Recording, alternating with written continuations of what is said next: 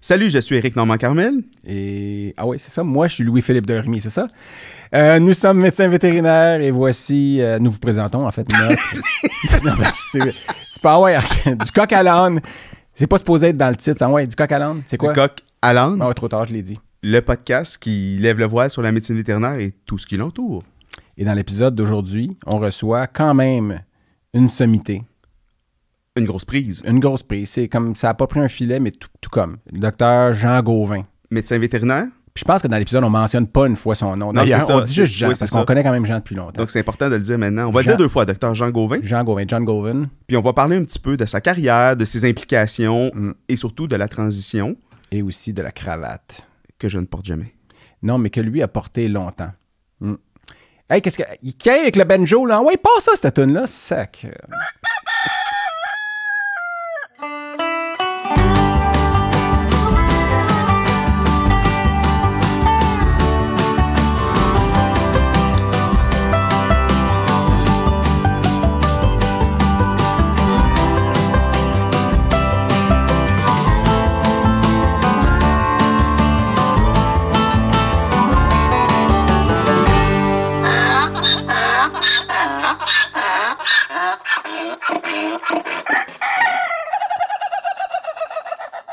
Fait que, écoute, euh, moi, je suis prête à commencer cet épisode numéro 3 de notre podcast web série qui, en fait, mythique déjà. On a eu énormément d'excellents commentaires. Il y a Mathieu de Belleuil. Je suis hyper content, Mathieu, que tu nous as encore écrit. Un fidèle. Euh, un fidèle auditeur à chaque épisode. Au début, on est parti sur une mauvaise note, mais depuis, il s'est rattrapé. Euh, tu, tu sais que Louis-Philippe, aujourd'hui- là, aujourd'hui, on a la chance d'avoir un, un invité. euh, moi, je suis très, très content, mais en même temps un peu intimidé, là, parce que Mais là, franchement. com- communicateur hors pair. je shake dans mes culottes. Euh, Arrêtez donc. Puis euh, oui, effectivement, je non, pense je que... plus, la cour est pleine. Mais oh, il faut dire, euh, toi, t'avais aucun, parce que euh, on, on commence l'épisode, ben, on va te nommer dans deux on- secondes, monsieur. Euh, on va vous nommer, on, va, on va le vous voyez. Euh, mais euh, t'as aucun correctif à faire euh, par rapport au passé récent des épisodes antérieurs, parce que moi, j'ai, Moi, je me suis pas mis les pieds dans les plats. je me suis mais pas encore mis les pieds dans les plats. C'est juste que j'ai regretté d'avoir dit que la fois où j'ai eu le plus peur comme vétérinaire, c'était un Rottweiler parce que je voulais pas mettre euh, le, le. Je voulais pas nommer une race en particulier que, que je trouve. Parce que pour moi, j'ai vu beaucoup plus de. En fait, énormément plus de Rottweilers qui étaient des adorables chiens. Euh, mais il y en a eu un qui m'a fait peur, puis c'est celui-là que j'ai mentionné. Puis j'aurais peut-être même pas dû mentionner la race, mais je l'ai mentionné. Puis, fait que je veux pas avoir les associations de protection des Rottweilers qui écrivent tout ça, là, parce que je les adore. Puis je les laisse me licher dans la face, même en temps de COVID. Donc, euh, Fait que ceci étant mis au point, maintenant ouais, que les... c'est mon corrigendum de la journée. Maintenant que les Rottweilers sont contents, Le bouvier du Rottweil, c'est le vrai nom. on va, on va accueillir notre, euh, notre invité. Ouais. Euh, puis moi, j'avais écrit présentation de l'invité et qu'est-ce qu'on boit. Tu sais, je, je faisais un genre de petit tout le monde en parle, mais l'invité est arrivé les mains vides. Non, c'est bien, c'est sage. C'est sage. C'est sage, c'est sage. Euh, alors, Regardez mon focus. On peut Jean- encore, on Jean dit Gauvin. encore docteur? Ben oui. Ta retraite? Ben attends, mais... Non, non, je suis membre de l'ordre Ben quand oui. même. franchement, franchement, j'ai pas jeté mon, mon doctorat aux poubelles. C'est Ah, euh, ça? Non, non, non, mais attends, selon l'ordre, tu, fait que tu payes encore ton Oh, ta yes. cotisation. Ok. Absolument. Tu- fait que docteur Jean Gauvin, Ben oui. vous, vous êtes le bienvenu parmi nous. Ben, merci. Non, non, on va Euh, se tutoyer, par exemple. Ouais, mais il travaille à Radio-Canada, lui. C'est vrai. Il n'y a pas le choix. tu sais. Fait qu'on fera un épisode Il- en vous vous voyant. non, non, mais. mais Votre gueule. on notre gueule, ça fait trop longtemps qu'on se connaît pour pas se tutoyer. Puis, euh, non, pour vrai, Eric l'a dit, mais moi, je suis hyper content de t'avoir parce que. Ben, merci de m'avoir invité. Parce que t'es comme de l'histoire vivante de rien. Puis, euh, non, pour vrai. Ça, c'est une, une façon polie de dire t'es un maudit vieux croulant. Non, Non, c'est pas ça que je voulais Tu dire. peux avoir vécu beaucoup en peu de temps aussi, tu sais. c'est ça. Ouais, c'est vrai. Mais Eric, pour faire un retour sur un épisode antérieur, est-ce qu'on on- est-ce qu'on date au, euh, au, euh, à l'hydrogène 14 ou au carbone 14? Ouais, t'as Ben, raison. c'est ça. ouais. Mm. Fait que tantôt, Ouais. c'est ça. Ouais, mais tu sais que la médecine nucléaire, c'est. Là, là, j'espère que j'ai pas, Non, non, pas de radiologiste qui écoute ça, mais médecine nucléaire, c'est pas une sous-branche de l'imagerie, là. C'est pas vraiment de Une l'imagerie. sous-branche, ça s'appelle une racine en passant, là. Mais. mais Ça dépend à quelle hauteur. dans le monde dans lequel je vis. Mais, euh, mais bienvenue, Jean, parmi nous. Ben, Euh, merci. Puis j'aimerais ça te dire quelque chose au sujet de ton Rottweiler de tantôt, juste pour empêcher que t'en sortes. là, T'as écouté le deuxième épisode? donc? Oui, j'ai tout Oui, écouté. C'était vraiment intéressant. J'étais un peu surpris Parce pour que le tu- Rottweiler. Parce que moi, le chien que j'ai eu le plus peur de toute ma vie en 40 ans de pratique. Chihuahua. Non, c'est un Beagle. OK. Un Puis- Beagle. C'est pour ça que quand, quand j'ai travaillé beaucoup à, à l'association, en fait, quand j'étais président de la MVQ, j'ai travaillé beaucoup sur l'anti-racisme, Ouais. si on Mm, veut, mm. à cause de ça. Parce Ouais. que finalement, quand on y pense, moi, j'ai eu plus de problèmes, comme je vous disais, avec ce fameux Beagle-là qui a envoyé son propriétaire à l'hôpital qu'avec des gros chiens Ouais, ou ouais. euh, Non, mais moi, ça a donné comme ça. Mais c'était un chien, mais il avait déjà blessé des humains, puis tout ça. Mm. Euh, L'histoire, c'est ça. Mais, je- mais en réalité, puis moi, j'ai même pas le goût, de- parce que tantôt, je m'en allais dire quelque chose. Quelle est la race qui mord le plus de vétérinaires aux États-Unis? Puis j'ai déjà vu l'étude sortir, puis c'est personne s'y attend quand on dit que Chihuahua. j'ai- Non, c'est pas le chihuahua. Non? Puis j'ai pas le goût de le dire, en fait. Parce que ça va justement faire encore que là, il faut dire, ben non, mais je crois que, tu sais, c'est des bons chiens pareils, puis tout ça. Puis toi, mais toi, on pourra parler parce que tu as été longtemps en pratique, puis tu as, évidemment traité toutes sortes d'espèces. Ouais, je me suis fait Euh, pas mal mordre plus souvent par des oiseaux que par des chiens ou des chats. Là. Ça, Puis, c'est euh, sûr. mais moi, je, écoute, on est Mais attends, mais là, les, les oiseaux, ils n'ont pas de dents. Est-ce qu'on dit mordre par un oiseau? Ok, la sémantique est As-tu un autre, importante. as-tu un autre, verbe que tu veux non, je ne sais pas. En fait, je me questionne. Becquer? Mais comme si tu becquais bobo. Non, mais c'est becté. C'est becté. Je me suis fait becter, non? Mais bicté, c'est une chèvre, ça? Ben, non, mais. Ok, j'ai voulu que je regarde sur Internet? Non, Ah, t'es on, correct, est, on, est, correct. on, est, on est équipé pour ça, inquiète-toi pas. Dr Google est avec nous, c'est le quatrième membre. Mais, euh, Mais comment ça va, Jean? Déjà, j'ai le goût de te demander Ouais. ça parce que ça fait. Là, écoute. y a-tu voit- malade, tu trouves? Ouais, non, trouve mais l'air longtemps qu'on s'est pas vu. en Ouais, fait, par la effectivement. situation, Ben écoute, puis- là, hon- honnêtement, ça doit faire 14 mois que j'ai pas vu du monde en vrai, là, parce que j'ai vécu, bon, la, la- la dernière année, euh, j'ai travaillé quand même pas mal, puis euh, c'était toutes mes réunions, toutes les formations, tous les webinaires que j'ai donnés étaient en Zoom. Euh, à la radio, maintenant, on, on fait tout ça à partir de, de- de chez nous par Skype et tout ça. Fait que ça, ça, ça c'est le côté qui me manque énormément. Là.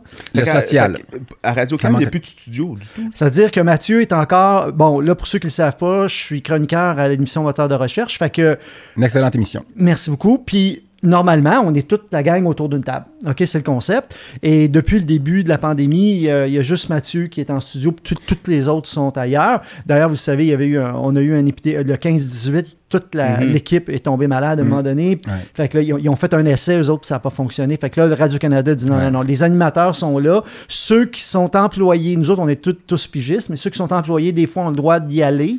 Mais euh, donc, les chroniqueurs, on est à peu près une trentaine de chroniqueurs à cette émission-là, puis il n'y a personne qui est en studio. Fait que c'est du télétravail, là. C'est vraiment. Tout le temps du télétravail. Ça, ça me manque énormément parce que je suis un gars gêné, en général, mais. non, non. Excuse-moi, mais. Ben non. Mais pas en général, mais pas en non, particulier, c'est ça. Non, non, je, non, je suis un, je suis un gars assez gêné, honnêtement. Mais, mais Ouais. j'ai réalisé. Timide, tu veux dire? ou- Timide, ouais, Ouais. timide. OK, ça c'est bon, c'est bon. Mais j'aime le monde. J'aime beaucoup être, tu sais, euh, Donald, Benoît, puis moi, on va dans tous les congrès. Puis la raison pour qu'on va dans les congrès, c'est pas pour les réunions. On s'en fout des réunions, là. Ce qu'on veut, c'est rencontrer des gens, puis, tu sais, de parler avec le monde. La raison pour laquelle euh, il y, a- il y a quelques compagnies qui, qui sont, qui ont essayé de m'engager quand j'ai pris ma retraite de la, de la pratique privée, c'est à cause de mon réseau, c'est clair, là. Mm. Tu sais, euh, à cause de ce que j'ai fait dans le passé. Fait que c'est. Puis ça, ça me manque énormément. Tu sais, t'as beau dire, ah ben, je, vais être à la Wasava à la Réunion parce que je suis le représentant du Québec pour la Wasava. Euh, c'est pas pareil. C'est pas pareil parce que d'habitude, j'y rencontre ces gens-là, je vais leur parler, il y a un Mm. contact qui se fait Mm. par Zoom, c'est pas pareil. Non. Non. C'est pas pareil. Ça, ben, la dynamique est complètement différente, mais moi, écoute, je suis content qu'on fasse partie de ta sortie de cave. Là. Euh, Mais nous aussi, on était contents de pouvoir se voir comme ça, euh, tu sais, assis, pas masqué. euh. ouais. Ben, on se voit. Eric, euh, il vient de temps en temps à- à- où je travaille. Ouais, pour à la, la- travailler ça. Oui, puis. Je, je m'en allais pas le mentionner parce qu'on s'est dit, Ah, le concept. Non, c'est pas grave en fait, parce que. Vous le couperez au montage. Non, non, non, mais c'est parce que moi, je veux. C'est pas à propos de où est-ce qu'on travaille, puis on veut pas se faire de business, puis Ah, de, de ça. C'est vraiment à propos de parler de la profession. Fait que, tu sais, le- l'idée de. Je sais que tu as écouté les épisodes 1 et 2, puis que euh, tu sais que le, le but de notre podcast, ben, c'est de parler de, de- de tout ce qui entoure notre profession. Notre profession, oui, mais tout ce qui est autour, le lien humain-animal. euh, on veut pas que nos invités soient juste euh, ou seulement des médecins vétérinaires, je devrais dire. Puis là, ça donne que c'est comme ça, puis t'en es un ou t'en étais un. En tout cas, tu dis que t'en es encore un, je te crois. Mais. euh, On n'a pas de preuves, mais on te croit sur parole. après que tu dises que t'es timide, j'ai la misère à croire tout ce qui sort de ta bouche. Puis Dieu sait qu'il en sort des choses. Mais euh, donc, euh, moi, j'avais, je sais pas si, est-ce que, parce qu'on va éventuellement te demander de faire ta bio, tu sais, puis de, de nous expliquer un peu ton parcours, puis tout ça, si euh, euh, inhabituel soit-il. On, on a fait le travail, Eric et moi, dans le premier épisode. Dans le, le précédent épisode, c'était Don- Donald Benoît, justement, qui est un de tes bons amis. Ouais. Puis euh, c'était un peu voulu qu'on on l'aille avant toi ou vice-versa. Euh, Puis ça, c'est le point qu'il faut qu'on dise, parce que tu, tu nous l'as mentionné avant qu'on commence. oui, là, on reçoit deux gars qui se connaissent. euh, Ouais. Mais euh, c'est parce que, bon, pour nous, c'était plus facile de commencer aussi avec des gens qu'on connaît. puis Ok. tout ça. Mhm. Mais la, la- la suite des choses, on va rééquilibrer ça. là. On, a des, on a des filles qui s'en viennent euh, dans les prochains, prochains épisodes, là, des filles pas mal intéressantes. Fait qu'on va, on va remettre ça, là, on va remettre la balance. Les Hell Her. Pour représenter mieux euh, la réalité de la profession actuelle. Oui, non, tout à fait, absolument. Est-ce que euh, tu veux nous parler un peu, toi, Lou-Philippe, de ce qui t'a euh, allumé dans les euh, récemment? Ben là, c'est ça, là. Qu'est-ce qu'on boit? Ça me, ça me fâche encore un peu, là. Parce que je- il est écrit, fait que je le vois, là. Tu sais, mais moi, j'ai- en fait, parce qu'au début d'épisode, ben, c'est ça, on essaie de faire un petit peu un tour de table, puis de, aussi d'amener des informations qu'on a vues récemment qui sont intéressantes, puis qu'en principe, les autres ne savent pas.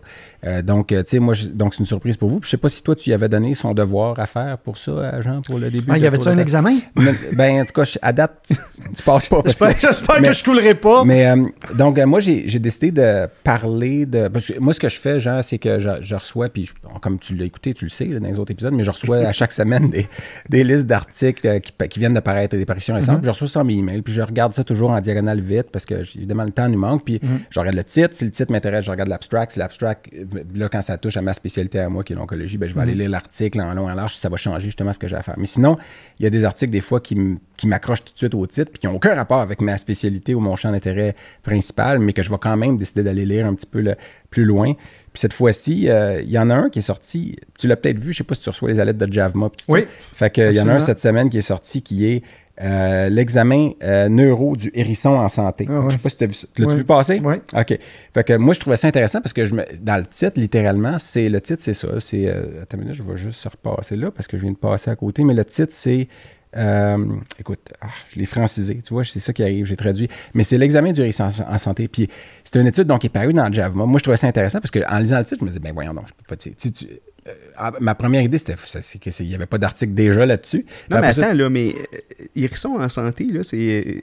toi, tu trouves que ça se peut pas, hein? Ben, on, a, on a mis le seuil de cancer à combien pour déterminer qu'il est en santé? Deux, trois? Eric, tu as, une vue biaisée sur, Oui. euh, sur ce sujet épineux, là. Parce que, mais, euh, parce que toi, quand tu vois ces hérissons-là, sont malades. Puis on veut pas rire de l'espèce ou rien, évidemment, c'est pas notre Ils sont rôle. on est tellement cute! Ils sont très cute. Moi, je trouve que c'est une des- Est-ce que c'est un bon animal de compagnie, un hérisson, Jean? OK, prochaine question? non, mais parce que moi, je me rappelle. Parce que Jean, tu nous as enseigné. Est-ce qu'il t'avait enseigné? Oui. OK. On a- ben oui, on a eu Parce le, que moi, je me rappelle. bonheur d'avoir Jean comme prof. euh. Je me, je me rappelle de ça comme si c'était hier, euh, et Dieu sait que ça ne l'était pas. Euh, T'avais des cheveux, J'avais des cheveux. en tout cas. Mais euh, toi aussi, quoi. toi aussi. Il y, en a- y en a, il y en a encore. Mais moi Ah aussi. J'en avais encore. Mais euh, moi, je pas la quantité qui chanceux, moi, j'ai cash avec une casquette. D'ailleurs, je, je remercie euh, Sébastien Julien d'être allé m'acheter une casquette de façon inopinée tout à l'heure parce que je voulais mettre une casquette de microbrasserie québécoise. Puis je l'ai oublié chez nous. Puis là, j'ai une casquette de OG qui est euh, Original Gusto, je pense, ici à Sainte-Thérèse, qui fait une très, de la très bonne bouffe. On a mangé ça tout à l'heure. Oh, Euh, va un Mex- petit appel. euh, Comment? plus tard, on va leur faire un petit appel. On va leur faire un petit appel, pourquoi pas, euh, commanditer notre. Mais euh, tout ça pour dire que. Non, c'était très bon. Mais. euh, pff, Ah oui, parce que je cache, je cache mes cheveux. Hérisson, puis tu, tu avais dit dans le cours, euh, entre autres, certaines espèces qui n'étaient pas des bons animaux de compagnie. Puis On n'est pas obligé, t'es pas obligé de les dire, mais ton, ton absence de réponse dit que ça n'est pas un bon. euh, Disons que c'est pas le meilleur animal de compagnie à mon sens. Premièrement, c'est tu sais, c'est sûr que si tu vas avoir un animal de cage, tu sais, mais ça c'est pas mal ça. Puis, puis c'est un défi de faire un bon examen physique chez un hérisson qui est pas endormi. Là, je vous jure, c'est pas évident. J'imagine. C'est pas évident. Fait que souvent, à, à la- à la, à la fin, moi, ce que je faisais, j'ai j'ai gazais tout simplement. Je les mettais au gaz, ils tombaient. Là, je fais que les examiner, les taponner, puis Ouais, tout ça. Là. Pour les gens qui sont pas dans le milieu, le gazé, ça veut juste dire endormir. puis ils peuvent se réveiller après. Donc, euh, Mais, hey, mais Euh, c'est- c'est- c'est c'est- c'est drôle que tu mentionnes ce souvenir-là parce que moi, je me rappelle de toi comme prof. Puis je me Qu'est-ce que rappelle. j'ai fait? J'allais pas souvent en cours. Fait que tu vois, j'ai- assisté à un de tes cours. C'est déjà. Statistiquement, c'est déjà bon. Ah, J'avais des bonnes classes quand même. Puis je me rappelle de m'être dit, enfin, un prof qui a pas la langue de bois. Parce que je me rappelle que, tu sais, t'étais. Puis c'était pas. Puis là, tu sais, étudiant. oui, c'est Dans- vrai que t'étais. Ça, c'est dans le local, là, entre les, les deux hôpitaux, dans le temps. là, dans- Oui, exact. Ouais, c'est ça, ouais, exact. ouais. Le Ça sentait. rétrospectivement, maintenant, je me dis, c'est parce que t'étais un praticien, un vrai praticien. Là, je veux pas Ben, insulter il y, a- les il y profs avait ça, mais il y avait, y une autre chose aussi, Eric Normand. J'étais euh, à l'époque sur euh, le bureau pour des, des examinateurs nationaux. Mm. OK? Puis j'avais eu un cours sur comment poser des questions. Puis là, moi, c'était supposé être du entry level pour les exotiques. OK? Puis le- le professeur nous montrait comment poser des questions. Puis là, j'étais à côté d'un pathologiste très, très connu, OK, qui suivait le même cours que moi, puis il se retourne vers moi, puis il dit Hey, Gauvin, il n'y en, a pas- il y en a pas souvent des questions comme ça dans les examens ici. fait, que, tu sais, fait que là, je m'étais dit, quand. là, sérieux, là, les questions étaient mal posées, ça portait à confusion, tout ça. Fait que là, lui nous montrait comment ne pas faire ça. Puis je m'étais dit à ce moment-là, quand je vais arriver, puis je vais donner des cours, c'est exactement. Je vais leur dire Ça, là, faut que vous le sachiez. Ça, là, je vais vous le demander à l'examen. Ça, Hmm. Ouais, vous ouais, devez le savoir. ouais. Tu sais, je vous demanderai pas c'est qui qui a des globules rouges nucléés ou des affaires de même. Hmm. Non, je vous demanderai pas ça. Mais il va falloir que vous sachiez ça, ça, ça. Hmm. Puis je pense que c'est à cause de la pratique en partie, mais aussi en- à cause de la façon. Là, j'avais compris que, OK, ça servait à rien d'essayer de mélanger les étudiants. Là. Ce qu'ils savent pas, les étudiants, tu le sais. C'est ce qu'il faut qu'ils sachent qui est important. Hmm. Ah. C'est ça qui Oui, puis c'est pas, c'est ça. Non, mais j'ai j'ai enseigné aussi en Illinois, là, surtout j'ai enseigné à l'île du Prince-Édouard, mais il- c'est c'est important ça pour moi. Puis, euh, mais tu- c'est vrai que je me rappelle très bien de ça, là, son- ton côté pratico-pratique, puis pas la langue dans sa poche, ça voulait aussi dire, ben ça, c'est une espèce, oui, j'en vois à tous les jours, non, c'est pas un bon animal Exact. de compagnie, je le recommande pas pour telle, telle, telle raison. Je me rappelle que tu avais fait ça. Je me rappelle pas que le, héris- le hérisson était dans cette catégorie-là. Mais là, écoute, Mais- le- le- à l'époque, le hérisson n'était pas aussi populaire parce que c'était le hérisson n'était pas légal au Québec à cette époque-là. Ah non? Non. Parce qu'il était attrapé en nature. Parce qu'il y était- avait de confusion sur les espèces. Celui qu'on a maintenant, c'est africain. Le albiventris. là. Exa- albiventris. Ouais. Exactement. Puis dans l'article, c'était justement des pygmées africains en santé. Donc euh, là, je, je vais quand même parler de mon petit Oui. article. là. Il y avait 12 hérissons en santé, entre guillemets, là, tu sais, peu- 7 mâles, 5 femelles. Puis ce qu'il voulait faire, c'est essayer de voir est-ce que les éléments de l'examen neurologique du chien et du chat habituel sont transposables finalement au hérisson, euh, en modifiant un peu l'approche pour évaluer le comportement, l'état mental, les nerfs crâniens, les réflexes, la posture. Puis là, il disait que l'état mental, le comportement était évalué par vidéo en les mettant dans un nouvel environnement. Je trouvais ça, puis c'est pas un journal club qu'on fait. Je veux juste passer ça en rapidité, en rapidement, parce que la plupart des aspects pouvaient être effectués avec succès, puis il concluait que certains aspects de l'examen neuro, particulièrement en lien avec les membres pelviens, euh, étaient moins répétables et plus difficiles à réaliser. Ça, ça prend un micro-marteau pour les pas- réflexes. Moi, je me disais, ça doit, il doit être petit en maudit le marteau pour les réflexes. Là, mais euh, puis chez tous les hérissons, il y avait une absence de réponse à la menace. Euh, mais moi, je me suis toujours dit, mais c'est quoi une Hein? réponse à la menace d'un Ah, hérisson? ouais, moi, je suis pas d'accord se avec ça. en pantoute. boule? hey, tu t'essayes de retoucher puis se mettre en boule. Quand Oui, même. mais c'est ça, pas- la réponse. C'est pas de la menace. Non, mais la réponse à la menace. Ils ont-tu des paupières? Là, essaye de te rendre la paupière. Toi. non, c'est sûr qu'ils ont des paupières. Mais sais-tu qu'est-ce qu'ils faisaient au lieu d'avoir une réponse à la menace? Euh, ils faisaient, euh, ils avaient une contraction euh, du muscle, du muscle fronto-dorsalis. Fait qu'ils faisaient. Sauf qu'il faut que tu sois capable d'identifier le fronto-dorsalis. Ben, j'imagine que quand t'es praticien qui traite des hérissons, tu sais c'est quoi le fronto-dorsalis du hérisson, là, je vois? Peut-être. Moi, je. Non. Non? En tout cas, il y Je vais avait. être franc avec toi. Là. La réponse c'est non. Bon, en tout cas, On peut demander à. Donald aussi, euh, faire un appel à tous. Mais moi, je pense qu'il y avait, avait je suis pas là content. En tout cas. Euh, puis les tests de sensation faciale n'étaient pas fiables. OK, je veux pas rire des auteurs de l'étude, mais euh, parce que c'est- petit une face de hérisson, là, je veux dire aussi. Puis sensation, c'est c'est plein d'épines, puis toi, tu vas le regarder dans la face, c'est quoi? Ouais, c'est Ça ça. marche, ça fonctionne pas. C'est quoi, c'est juste, il y a le nez, je sais pas. Mais, euh, mais tout ça, c'est sérieux, là, c'est dans le JAVMA. Puis euh, je me disais, quand tu es couvert d'é- d'épines, peut-être que la sensation faciale fait défaut. C'est ça que je me suis demandé. Puis les conclusions de l'étude, sérieuses, c'était que l'entièreté de l'examen neuro standard ne pouvait être fait chez l'hérisson, mais plusieurs aspects pouvaient quand même être adaptés et donnent une base de l'examen neuro chez cette espèce. C'est ma version courte de... As-tu essayé de, de faire un examen neurologique chez un furet? Euh, non. Proprioception chez un furet. Ben, c'est mou comme une... On Tu dit... mets, tu mets les pattes par en arrière, Ben oui. puis il reste là. Ben ouais. Ah oui, pour vrai, il- Je te le dis. Tu peux faire ce que tu veux avec. Comme un, tu sais, il va. moi, j'avais les- pensé plus qu'il... Ah il- non, Colin. Tu sais, il- Ben, peut-être qu'on aura euh, Joanne Parent éventuellement comme invité. Ça serait intéressant. On lui posera ces questions-là. Mhm. On reviendra, on fera des, hein, des retours sur ça parce que ou, ou une autre ou un autre neurologue, on verra. Mais Mhm. euh, bon, il y avait un deuxième article. Écoutez, là, euh, qui, qui est- donc celui-là c'était dans JAVMA, puis le deuxième article. euh, c'était dans, je vais juste sortir euh, deux secondes, je suis désolé, j'aurais dû me mettre un petit peu mieux pour ça, mais ça a été publié dans, euh, je ne veux pas me tromper, Vet- Vetderm. non, oui, Vet Dermatology. Comment c'est que tu sais ça, toi? Puis dans Vet Derm- Puis là, le titre de l'article, c'est ça que. Juste le titre de l'article, je capote parce que tu lis ça, puis c'est. Le titre, c'était Treatment of Equine Sarcoids Using Recombinant Pox Viruses Expressing Feline Interleukin 2. Puis là, en français, ce que ça veut dire, c'est que ils prenaient des sarcoïdes de chevaux, puis ils les injectaient avec des pox, du qui exprimait de façon recombinante l'interleukin 2 féline. Fait que là, il faut comprendre que juste dans un titre, il y a quatre espèces. Parce que le sarcoïde équin est causé par un, papillomavirus bovin. ils injectaient du poxvirus qui avait de l'interleukin 2 filine dedans. C'est quand même capoté. Puis ça, c'est des Allemands qui ont fait ça. C'est l'Université libre de Berlin. Euh, puis écoutez, les résultats n'étaient pas faramineux parce qu'on a des taux de succès plus élevés que ça avec, par exemple, la chimio intralésionnelle, puis l'électrochimiothérapie, puis bon, euh, pour les sarcoïdes can- euh, équins, pardon. Parce que aussi, on, on sait que les chats font des sarcoïdes, qui aussi, c'est aussi du, bobi- du papillomavirus bovin. Le taux de réponse était autour de 50% 40% de réponse complète, 10% des partiels, il y avait des récidives, etc. Mais c'était intéressant, c'était bien toléré. Mais moi, je capotais juste sur le titre en me disant crime, parce que tu sais, c'est ça, on veut parler de la profession puis de tous les aspects, mais là, tu as quatre espèces dans un titre. C'était- Je trouvais ça formidable. Fait que c'était ça ma petite euh, découverte. Puis ça pose aussi toute la question de la barrière des espèces. C'est vraiment intéressant, cette espèce de, de, de, de, de croisée. Là. Je veux dire, c'est c'est artificiel, là, c'est pas naturel, mais c'est Ben, quand c'est même... pas naturel, mais tu, pars d'une- de l'idée d'un cheval qui a une, une masse finalement à cause d'un virus qu'on nomme bovin. En même temps, on le nomme bovin. Ouais. C'est nous autres qui dit qu'on l'appelle euh, papillomavirus bovin, mais peut-être que finalement, on le sait pas. Il faudrait voir dans l'histoire, est-ce que les chevaux l'avaient avant les vaches? Peut-être aussi. Mm. Euh, je sais pas. Fait que là, c'est de la phylogénétique puis tout ça. là. Mais euh, c'est intéressant, non, Jean? Moi, j'étais en tout cas. J'ai essayé, de- en passant, a- non, mais il y a le canari puis il y a l'hérisson que j'ai fait exprès de sortir ça pour toi. OK. que, Mais je te remercie beaucoup. ben, c'est- tu te sens touché, je le sais. Ouais, ouais, absolument. je- vraiment, des petits sentiments là. Vas-y donc, Eric. Ouais, euh, moi, euh, en fait, c'est une, une lecture que j'ai faite cette semaine, puis euh, je trouve que ça pose des vraiment bonnes questions. C'est dans- ça vient du supplément d'intelligence artificielle du journal Radiology, qui est un, un gros journal, de- évidemment, d'imagerie en médecine humaine.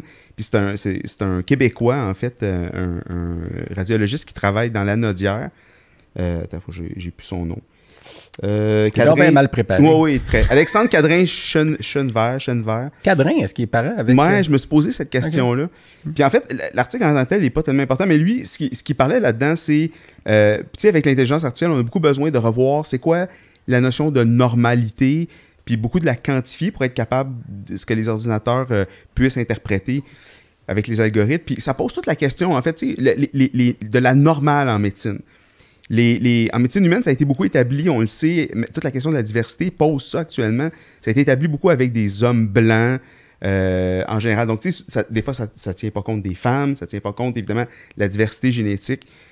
Et on a ça, nous aussi, en médecine vétérinaire. Beaucoup de, de la normale qui a été établie, des fois, ça a été fait dans les années 80, des années 90. Je pense, par exemple, en Des fois sur un très petit groupe d'animaux. Très petit groupe. D'une race en particulier. Puis le, le- le chien, il y a tellement de variétés phénotypiques que tu te dis, écoute, si tu as pris euh, 15, 20, on parlait des beagles tantôt, tu as pris 15, 20 beagles dans, dans une colonie d'enseignement, tu fais des normales à partir de ça. En quoi le chihuahua ou le, ou le danois répond à ces standards-là de, de normalité, tu sais? Puis on est rendu, je pense, on a, on, a, on a un frein un peu en médecine des temps, en tout cas, moi, dans mon domaine, à refaire des études de normalité, mais ça pose vraiment beaucoup cette question-là. C'est quoi qui est normal? Puis ça, c'est un. Moi, je trouve que c'est un sujet qui est intéressant parce que euh, de plus en plus, on le voit que c'est les standards qu'on a ne répondent peut-être pas à la diversité de ce qu'on voit. Puis ça, en médecine exotique, là, moi, je- tu tu le sais, quand il y a de quoi de plus différent que deux espèces d'oiseaux? Non, c'est très difficile. C'est pas du tout les mêmes espèces. Non, non, puis les- même, même- pour les hématos, par exemple, tout ça, les valeurs sont complètement différentes. Même chose pour les reptiles. Mm. Les valeurs d'un à l'autre, tu sais, tu vas dire, OK, l'ALT est de temps à temps chez, chez le, gris d'Afrique, mais tu, tu vas après ça chez, un, autre euh, pistacidé, puis ça sera pas du tout la même chose. Ah non, c'est c'est clair, là, que c'est- ça complexifie le, le fait, je le sais, on en parle souvent quand on parle de médecine vétérinaire, mais le fait qu'on ait à, à dealer avec une cinquantaine d'espèces, ou à peu près, là, tu sais, même plus. moi, je, travaille avec 22 espèces, là, grosso modo, puis après ça, tu as toutes les races. Ouais. Fait que, tu sais, c'est vraiment... Non, c'est complexe. C'est Toutes les complexe. particularités de race. Puis, tu sais, moi, je veux dire, je suis dans un petit domaine, dans mon petit, pas, je dirais pas ma tour d'ivoire, mais dans mon petit domaine. Mais là, moi, quand tu me dis une race de chien, là, tout de suite, je pense à tous les cancers qu'ils font. Parce que j'ai été pas drillé comme ça, c'est pas, c'est pas- c'est juste, je suis habitué. tu, me dis, tu me dis une race, mais moi, je, toi, tu penses peut-être à telle affaire que tu vas voir à l'imagerie, tout, tout, tout, tout. Puis ça sort comme ça, là, tu sais, dans ma tête. Puis quand, un- quand un client ou une personne me dit, ah, c'est quoi la bonne race de chien que. Pff, Il n'y a pas de race. Premièrement, je dis aux gens, allez dans un refuge, puis ça, euh, au lieu d'aller chercher un peu de race, puis tout ça. Mais après ça, au-delà de ça, il n'y a pas de.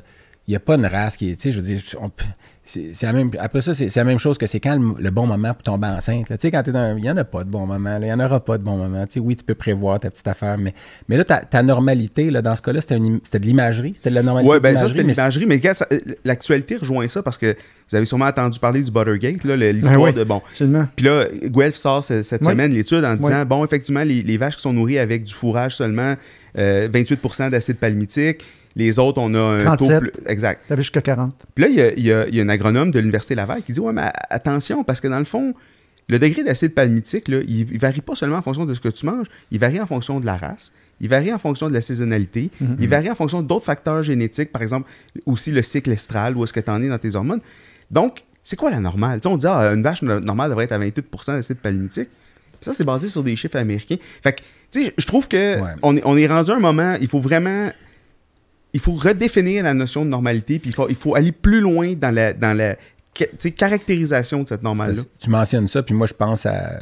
En tout cas, moi, je pense à, au- mettons, aux, aux- aux gars, aux, aux gars qui font du vélo, aux cyclistes là, qui, qui ont des hématocrites. Non, mais tu sais, puis qui s'entraînent en montagne. Puis euh, jadis, je me rappelle très bien que quand Lance Armstrong a gagné son premier Tour de France, je me disais c'est impossible, en fait. C'est impossible parce que, oui, le gars, c'est une machine. Puis moi, je pense que c'est une machine, mais qui gagne un Tour de France contre des gars qui s'entraînent autant que lui en principe, tout ça. C'est sûr que. Puis c'était l'érythropoïétine qui est la première chose qui me venait en tête. Pourquoi? Parce qu'il avait reçu de la chimie à haute dose pour traiter son cancer. Fait que le gars, il a été opéré au cerveau, il, avait des mets au poumon, il s'est fait enlever une gosse. Puis euh, il gagne un Tour de France. Puis là, non pas un, mais il en gagne deux, puis trois, puis quatre.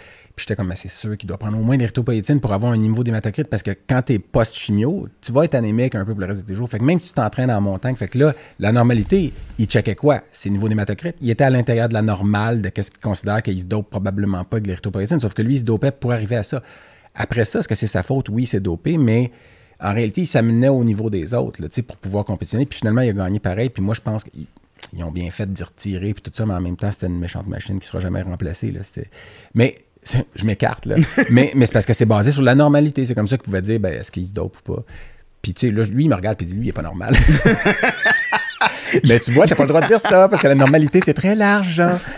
Mais moi, ça m'amène à parler du, du, euh, du DCM, là, tu sais, les, mala- les maladies mentales. Je trouve que c'est tellement, c'est basé sur c'est quoi qu'on considère normal en société comme comportement. Puis quand tu fais ça ou que tu as des, des types de personnalités comme ça, ben, tu sors de la normale, puis automatiquement, pow, on te donne un nom de maladie.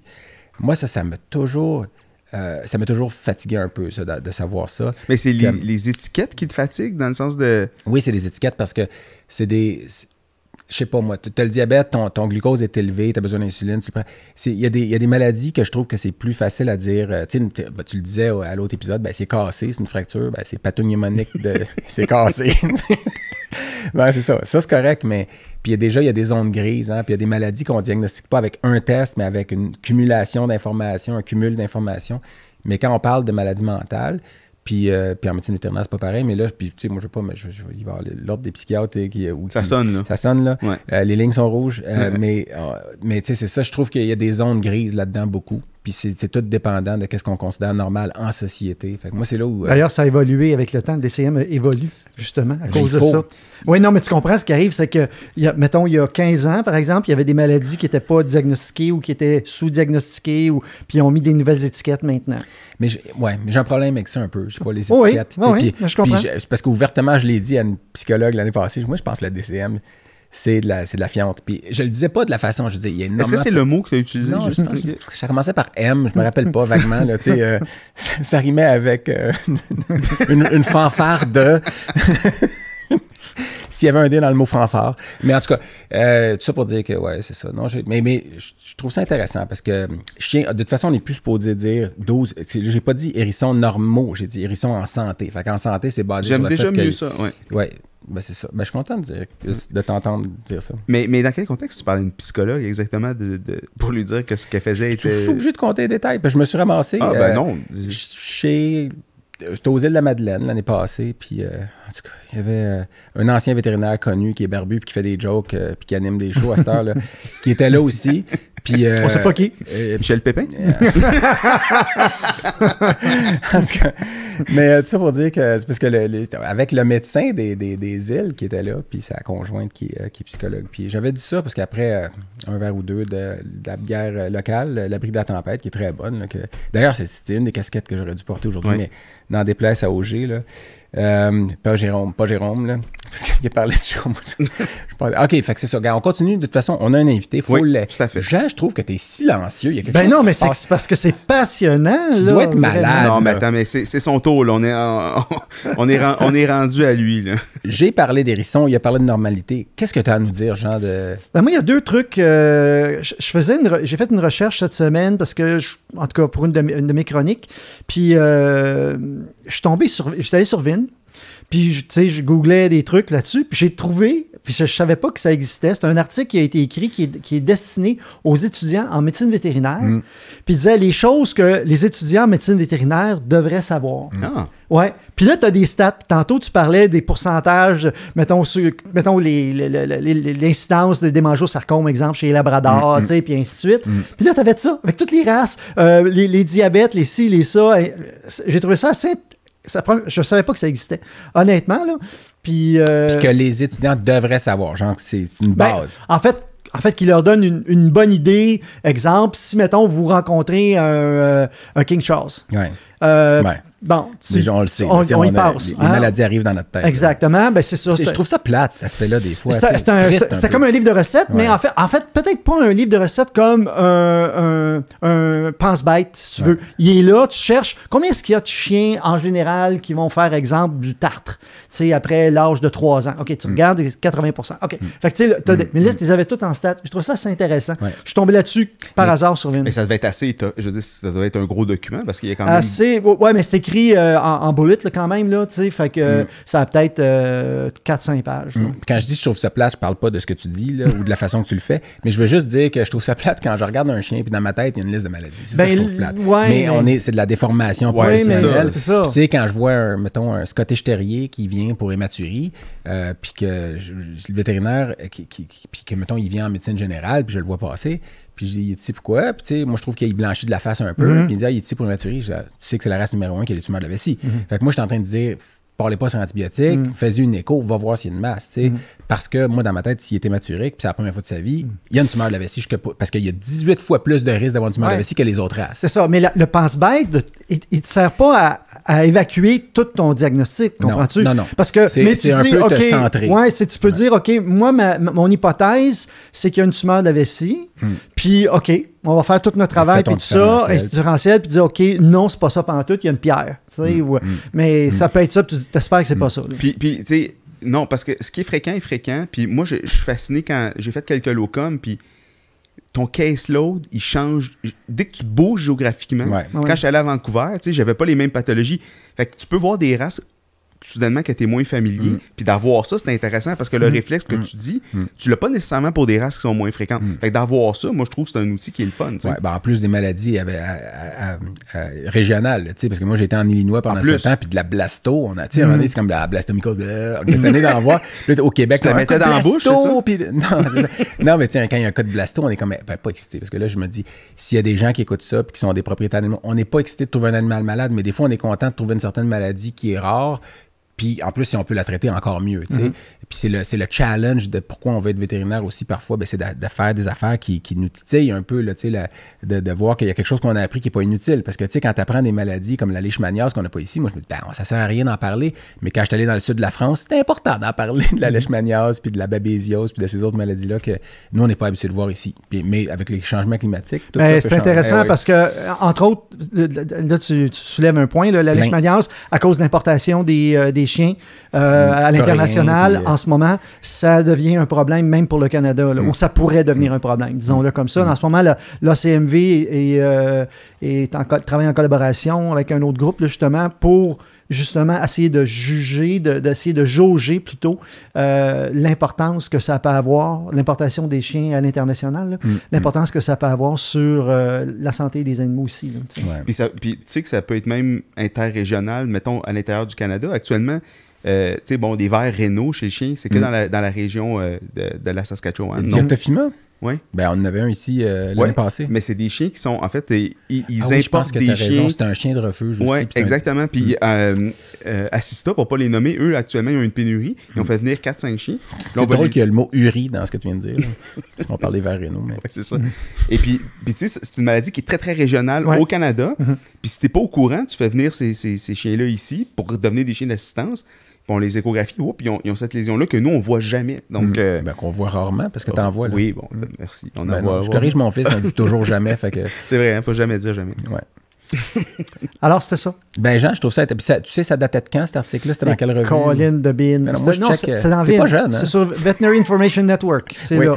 Ben, pour ceux qui ne savent pas, Veterinary Information Network, c'est un. ben, moi, je suis consultant là-dessus d'ailleurs. là. C'est dans, ma, c'est, dans, ma présentation d'habitude quand j'ai un modérateur, mais je ne l'ai pas fait parce que mais je, suis, euh, je suis moins actif récemment parce que j'ai pas, j'ai pas eu le temps. Mais c'est la source d'information. Moi, je trouve qu'il y a beaucoup, beaucoup de choses. En anglais, évidemment. Puis il y a ben, il y a une section espagnole, une section peut-être même française, mais. mais je pense euh, pas. Non. Puis, euh, ben, en tout cas, euh, vous n'êtes pas sûr. hein? Quand tu dis je pense pas, ça veut dire que soit tu y penses pas ou tu n'es pas sûr. Non, c'est que Mais- je veux pas que publiquement tu perdes la face. Ah, ben, ben je- en tout cas, surtout dans. Ouais. Mais je, je- sans s'écarter, euh, qui est parti euh, Vin? C'est Paul. Pyan. Puis Paul, que je connais bien parce que par la force des choses, je suis. euh, C'est un cardiologue? c'est un cardiologue qui, qui a découvert quoi d'autre? Moi, je le sais, mais parce que tu me l'as dit. Que la déficience en taurine causait une cardiomyopathie dilatée Ah, voyons donc, c'est Quand il ça. était en fin de résidence, puis Ah, il a publié ça dans quoi? Dans Science, comme une revue Hey, à ouais. un mot euh, de, de, Les grosses. Ouais, une grosse. Mm. Puis euh, c'est ça. Fait que je me suis toujours demandé est-ce qu'il fait. Est-ce que Hills, toutes les compagnies de nutrition, ils ont donné de l'argent après ça pour euh, chaque sac pour donner des conférences. Ouais, tu Parce peux qu'à un moment pas profiter ce genre de Ben, découverte-là. non, j'imagine. tu peux pas. Mais quand tu l'as trouvé, un moment donné, c'est comme mettez de la taurine. OK, tout va bien, il y en a plus. OK, bye. Fait que Mais pour vrai, c'était une grosse affaire. C'est majeur, On parle Ouais, des majeur. années. C'était dans les années 80. 80. ouais, Ouais. 80. Dans le temps que tu pratiquais encore. Est-ce que, est-ce que tu sais si les étudiants de Saint-Hyacinthe, par contre, ont accès à VIN oui. gra- Oui, toutes les, Toutes- les étudiants de toutes les écoles. euh, ouais. OK, ça, je ne savais pas. Oui, ouais, gratuitement. Puis même durant leurs s'ils font un internat, c'est gratuit encore. Peu importe où ils le font. Euh, ouais. Donc, euh, écoute, euh, moi, je te- c'est un excellent point, Jean, parce que ça existe. Il y a des livres aussi là-dessus sur Moi, je me rappelle, il y avait un livre Differential Diagnosis, tu sais, puis tu avais des affaires avec. euh, mais c'est ça. c'est Moi, j'aime pas. Moi, j'ai de la misère avec les, les tableaux puis les algorithmes. Là. Oui, mais si tu vas sur Sophie, c'est la même chose. C'est le même concept. Comprends-tu? Non, mais je sais, mais il y a beaucoup de monde qui aime ça. là. Tu sais, des algorithmes qui te dirigent pour. euh, moi, je sais pas pourquoi. À un moment donné, j'ai, fait- j'ai écrit un chapitre pour je me rappelle pas quoi, ou un chapitre ou un article, puis il demandait qui est écrit ton blog, ton texte, mais il faut un algorithme aussi. Puis j'étais comme, ah, non, je veux pas, je veux pas en donner un. Puis sais, j'ai, j'ai fini par en, faire un, puis je suis comme, ah, il est beau, mon algorithme. Ah ouais. Puis euh, tant mieux pour ceux qui l'utilisent, mais moi, j'ai de la misère à Il utiliser faut que tu t'attendes avec l'intelligence artificielle, tu vas en avoir de plus en plus. C'est it's bound to happen? Ben, il a parlé d'intelligence Mm. artificielle, puis moi, je pense que la première spécialité qui va, qui va, souffrir, ben, qui va souffrir ou qui va en bénéficier, c'est, c'est imagerie. Là, tu sais. en humaine. Ben non, mais Plus bénéficier, oui. Mais on pourra, Oui. avoir, on pourra en faire un épisode là-dessus. Non, mais, mais- par souffrir, je voulais dire, on a plus- on n'aura plus besoin de vous. C'est ça que je veux dire. tu sais. Ah, c'est Euh, encore drôle. Ben non, mais ça fait longtemps qu'on on dit qu'on va se débarrasser des pathologistes puis des radiologistes. Qui, qui va porter, ayant- qui qui va porter des perruques dans vos parties? Ouais, c'est ça. Il y a une utilité. Où vous allez manger dans l'hôpital? Vu de même. Euh, euh, on s'écarte, euh, comme dirait Hansel et Gretel. T'as-tu laissé ton pain? Moi, c'est euh, c'est comme. C'est qui l'autre qui laissait des petites pierres au lieu du pain? Le Parce que ouais, c'est le petit pousset. Ouais. Puis moi, quand, à toutes les fois qu'il y a un chien qui marche dans le corridor puis qui laisse une petite crotte en marchant, tu sais, ça arrive souvent. Moi, j'appelle ça le petit pouchier. tu sais, le chien qui marche puis qui fait une crotte à tous les trois pieds, là, tu sais par où il est passé. le Les lapins, plus encore. Ouais, Ouais. Les lapins font ça tout le temps. Puis c'est pas de la coprophagie quand ils mangent, c'est de la sécotropie. C'est ça? Non. Sécotropie? Hey, Pas tropie. Oui. Ouais, Le et c'est séco- du- en fait, ils mangent leur sécotrophe. Ouais, c'est ça. Ben, c'est de la sécotropie. Trophie, peut-être? Trophie. Bon, c'est ça. Mettez-vous deux contre moi. Mes espèces de coprophages, vous. Euh, alors, euh, donc là, on est rendu, oui, Ben non, ben ça, on va profiter. On est, on est rendu, dans le fond, à... vraiment la portion où on parle Ouais. de toi. Là, on, on- là, on tourne les spotlights sur toi, C'est là. là, c'est là où tu te dénudes. J'espère que tu as mis tes plus beaux boxers. Oui, je ne serais pas comme le, le gars de, de Gatineau là, qui s'est promené tout nu Hey, sur Zoom. Ben euh, oui, en... cette le semaine. C'était Zone ou. Député Amos C'est sur Zoom. sur Zoom. Exactement. y a-tu quelqu'un qui a fait ce joke-là? Oui, J'imagine oui, oui, ils l'ont oui. fait. Ouais. Ah, Ouais. j'arrive en retard. Il a montré sa petite zone sur Zoom. Oui, sauf que là, peut-être que les gens qui écoutent ça dans trois ans ne sauront pas de quoi on parle, mais on parle d'un début. Vous direz, googlez. Google, ben oui, c'est ça. Manger du poil. Google, c'est pas pour les chiens. Non, ben, peut-être. là. On le sait pas avec l'intelligence artificielle. Euh, D'ailleurs, moi, j'ai mis des, des bobettes aujourd'hui que sont. Je vous les montrerai tout à l'heure quand on sera plus en onde.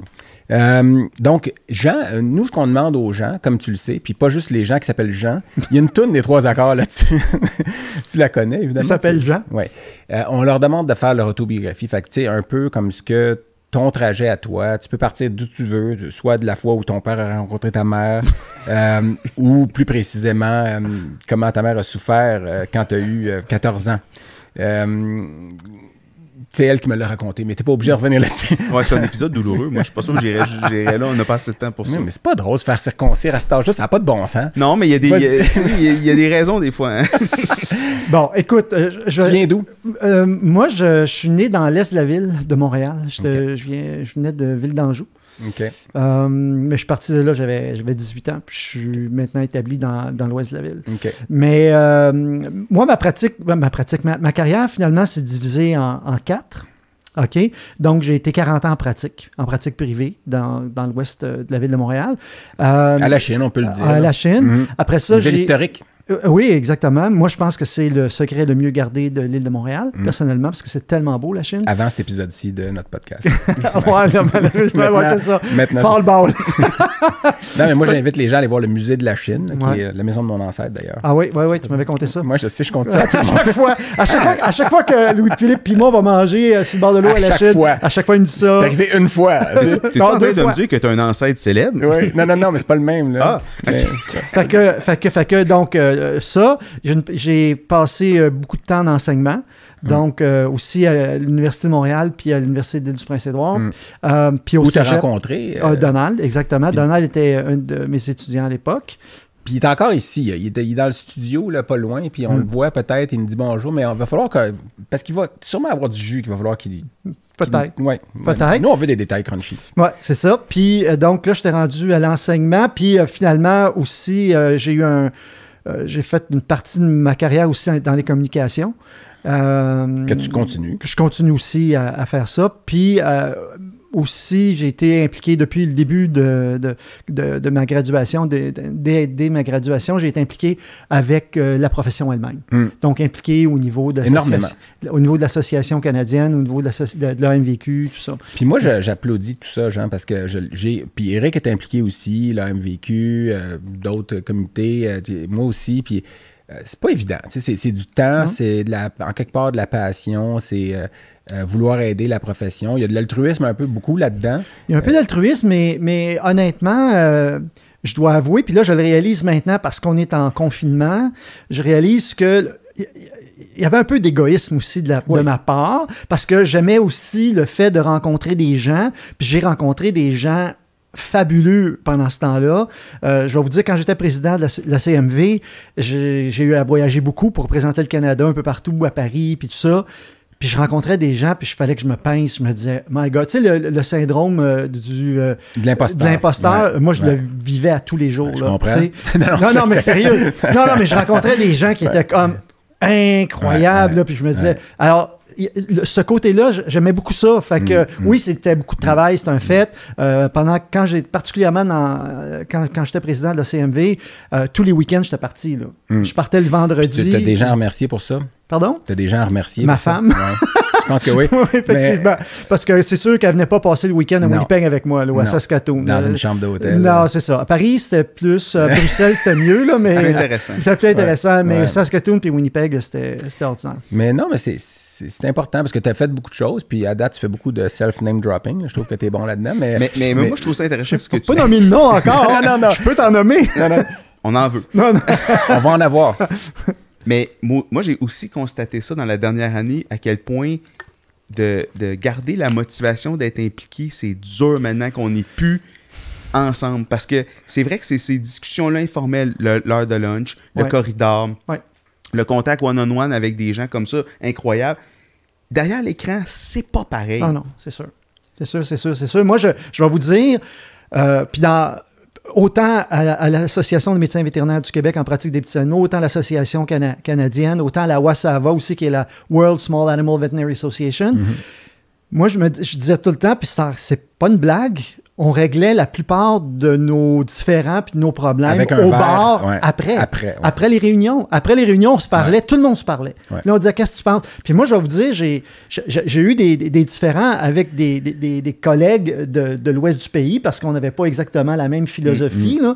La même Euh, réalité, ouais. ouais, exact. Ben, en tout cas, on, on pensait pas exactement pareil.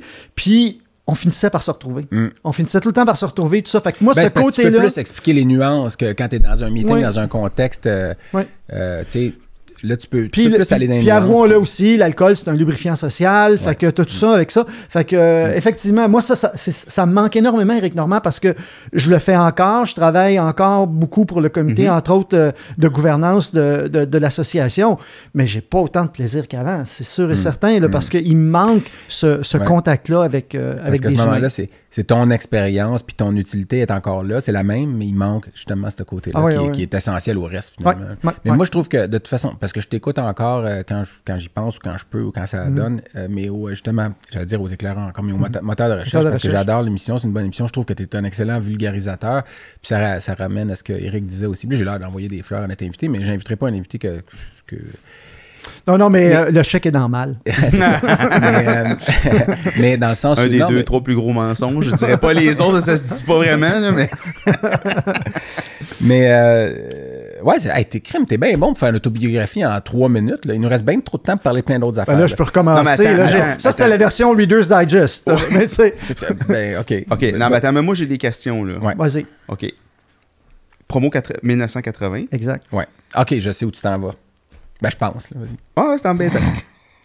moi, je, faut- confidence, ok? On se connaissait pas, j'étais étudiant de première année. Mhm. Tu sais que à l'époque, les mosaïques étaient dans le corridor, hein? Il s'en va là. Il s'en va là. Ouais, Puis toi, ta classe 80, vous étiez celle en sortant de la classe de première année. Ouais, mais OK. Si tu savais le nombre de fois qu'on a regardé vos photos, qu'on s'est foutu de votre gueule, faut, que je- faut que je te le dise. Mais t'as des gens célèbres dans ta. t'es- toi, t'es un communicateur célèbre. Ben, Sylvie Lucier, qui est, euh, qui est l'au- 80 l'autrice de, ouais. de téléromans, là, Mhm. naturellement, qui a eu un succès bœuf. Euh, on a eu plein qui ont fait, qui ont, qui ont, qui ont été aux études euh, postgraduées, tout ça. T'as Euh, des spécialistes Des ou spé- des. Beaucoup de spécialistes. Euh, le vice-doyen à la recherche, Jean-Pierre Lavoie aussi, qui était dans ma C'est classe. vrai. Euh, fait que, oui, on a Serge Messier, qui était vice-doyen aux Ouais. affaires étudiantes pendant longtemps.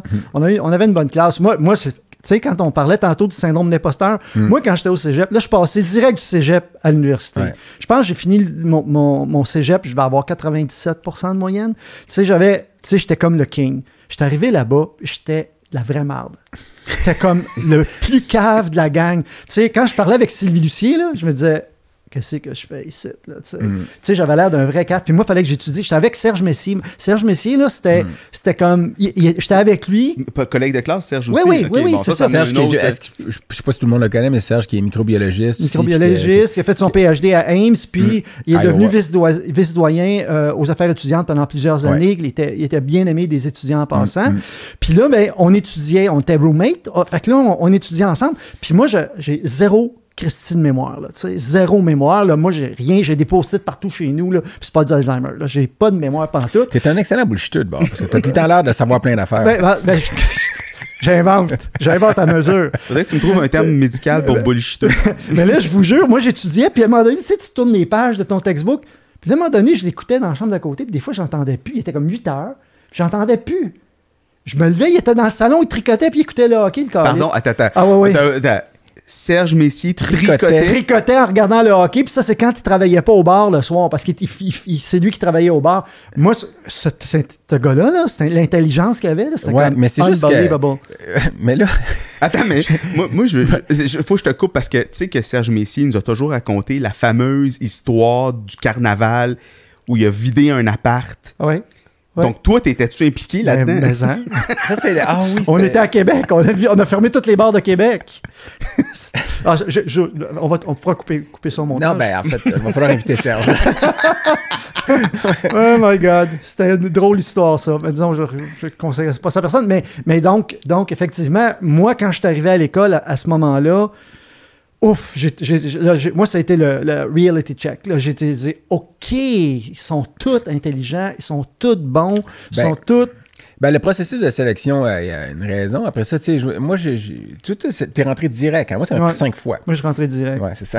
Tu Écoute, là, si pas, pas rentré, il n'y a, personne qui rentrait. Là. Mais non, mais toi, t'es rentré direct. Moi, ça m'a pris cinq fois. Fait que ça veut dire, garde, tu peux, tu tu peux te comparer puis sentir plus intelligent que moi. Là. C'est- Ouais, Parce que mais t'as spécialiste en passant, mais c'est pas Mais une time out. qualité nécessairement. Non, mais, non, mais time out, parce que ce qui arrive, c'est que à l'époque, à l'époque, non, mais sérieux, à l'époque, que moi, c'est ce que je voulais faire. Mon grand-père était vétérinaire. Moi, j'avais une chose en tête toute ma vie, j'ai voulu être vétérinaire. J'ai jamais voulu faire autre chose. Pour moi, dans ma tête, c'était clair que je m'en allais là. Puis j'étais avec Serge Messier au cégep en passant. Parce que Ah Serge Messier et moi, on a commencé ensemble en deuxième année. Ah ouais. Hein? Deuxième année au primaire. Ah, OK. On s'est pas lâché. Ben, vous voyez-vous encore, Serge et toi? Non, on se voit presque plus en plus, c'est ça qui est plate. En tout cas, mais, mais grosso modo, c'est ça. Moi, je voulais faire ça, puis je me suis dirigé directement, puis je, je pétais des scores, là, c'est sûr. OK. Ben, Euh, pas, pas dire que j'étais plus intelligent qu'un autre, j'étudiais comme un débile mental, Ah comprends-tu? Ben, il y a plusieurs formes d'intelligence. hein. Mais, mais j'aurais pu décider, non, mais j'aurais pu décider d'aller passer un an en des Europe. ou- Ouais, j'aurais pu décider d'aller passer un an ou deux en Europe. Écoute, j'ai un autre un gars dans ma classe, OK, qui est plus vieux que moi, euh, qui avait 4-5 ans plus vieux que moi. Ce gars-là, il était en théâtre, lui, au cégep. Comprends-tu? Puis il s'est en allé sa construction. Il a travaillé sa construction pendant 4-5 ans. Puis il a dit, garde, non, je retourne au cégep, péter des scores, rentrer à la faculté. Et ce gars-là, il est un- c'est un vétérinaire équin qui est fantastique. Meilleur skieur que j'ai jamais rencontré de ma vie en passant. Mm. Il s'appelle Jocelyn Sévigny. Personne ne le connaît, là, mais euh, il est vé- vétérinaire équin dans la région de Québec. Fait que tout ça pour vous dire que c'est pas parce que Jocelyn était moins intelligent, c'est pas ça. Il a fait, il a eu un parcours différent. Mais sauf qu'à un moment donné, tu arrives avec une gang de, personnes qui sont hyper intelligentes. Lui il a fait du théâtre. euh, euh, Sylvie Lucier aussi, c'était un artiste, cette fille-là. Elle était en médecine vétérinaire, mais c'est une artiste, comprends-tu? Puis, aïe, aïe, tu sais, c'était vraiment... euh, moi, j'ai... Au début, j'ai trouvé ça difficile. Ça m'a pris un bout de temps, là, avant que, que je m'adapte à ça. Les études, par rapport au, au cégep, les études universitaires, moi, j'ai trouvé qu'il y avait une grosse marche. Une grosse, grosse marche. Puis donc, quand tu finis la médecine vétérinaire, Mhm. Ta clinique, tu la rouvres rapidement? En fait, j'ai commencé à travailler pour. j'ai commencé à travailler dans l'Ouest, à Verdun, pour Verdun-Ville-la-Salle à ce moment-là. Et j'ai pratiqué pendant deux ans. Puis moi, j'étais un entrepreneur. Je voulais ma clinique. Fait que j'ai, comme, j'ai ouvert ma clinique deux ans après avoir, ou- à- après avoir gradué, finalement. Là où elle, où elle est encore. En dans- fait, en fait j'étais dans un petit centre d'achat à l'époque. On avait un, un centre d'achat, tu sais, puis il y avait une, une clinique dans, la centre, dans le centre d'achat. Puis que ben, ça a monté, ça a grandi, ça a grandi. Fait que là, j'ai acheté une, une bâtisse.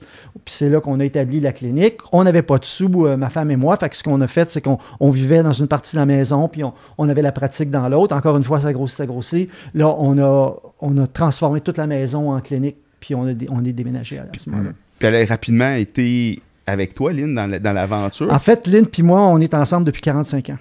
Donc, vous êtes connus, On s'est connus en Écosse. J'avais été étudié en Écosse, à Édimbourg. mais ils n'aiment pas le scotch. En visitant une distillerie où est-ce qu'il aime pas le scotch, là? Ouais, c'est ça. Non, on s'est rencontrés. J'avais été étudier l'anglais à l'université au Edinburgh Language Foundation à Édimbourg. Puis euh, Lynn aussi. Fait que. Ça, c'était avant la Medvette. En 76, exactement, juste avant que je rentre en médecine L'année vétérinaire. des Olympiques. Exact. Puis moi, j'étais pas là, j'étais en Écosse euh, pendant ce temps-là. Fait qu'on était ensemble depuis ce temps-là. Fait que ça a été moins difficile pour Lynn parce que les premières années, vous le savez, là, on, a- on travaillait comme des vrais fous.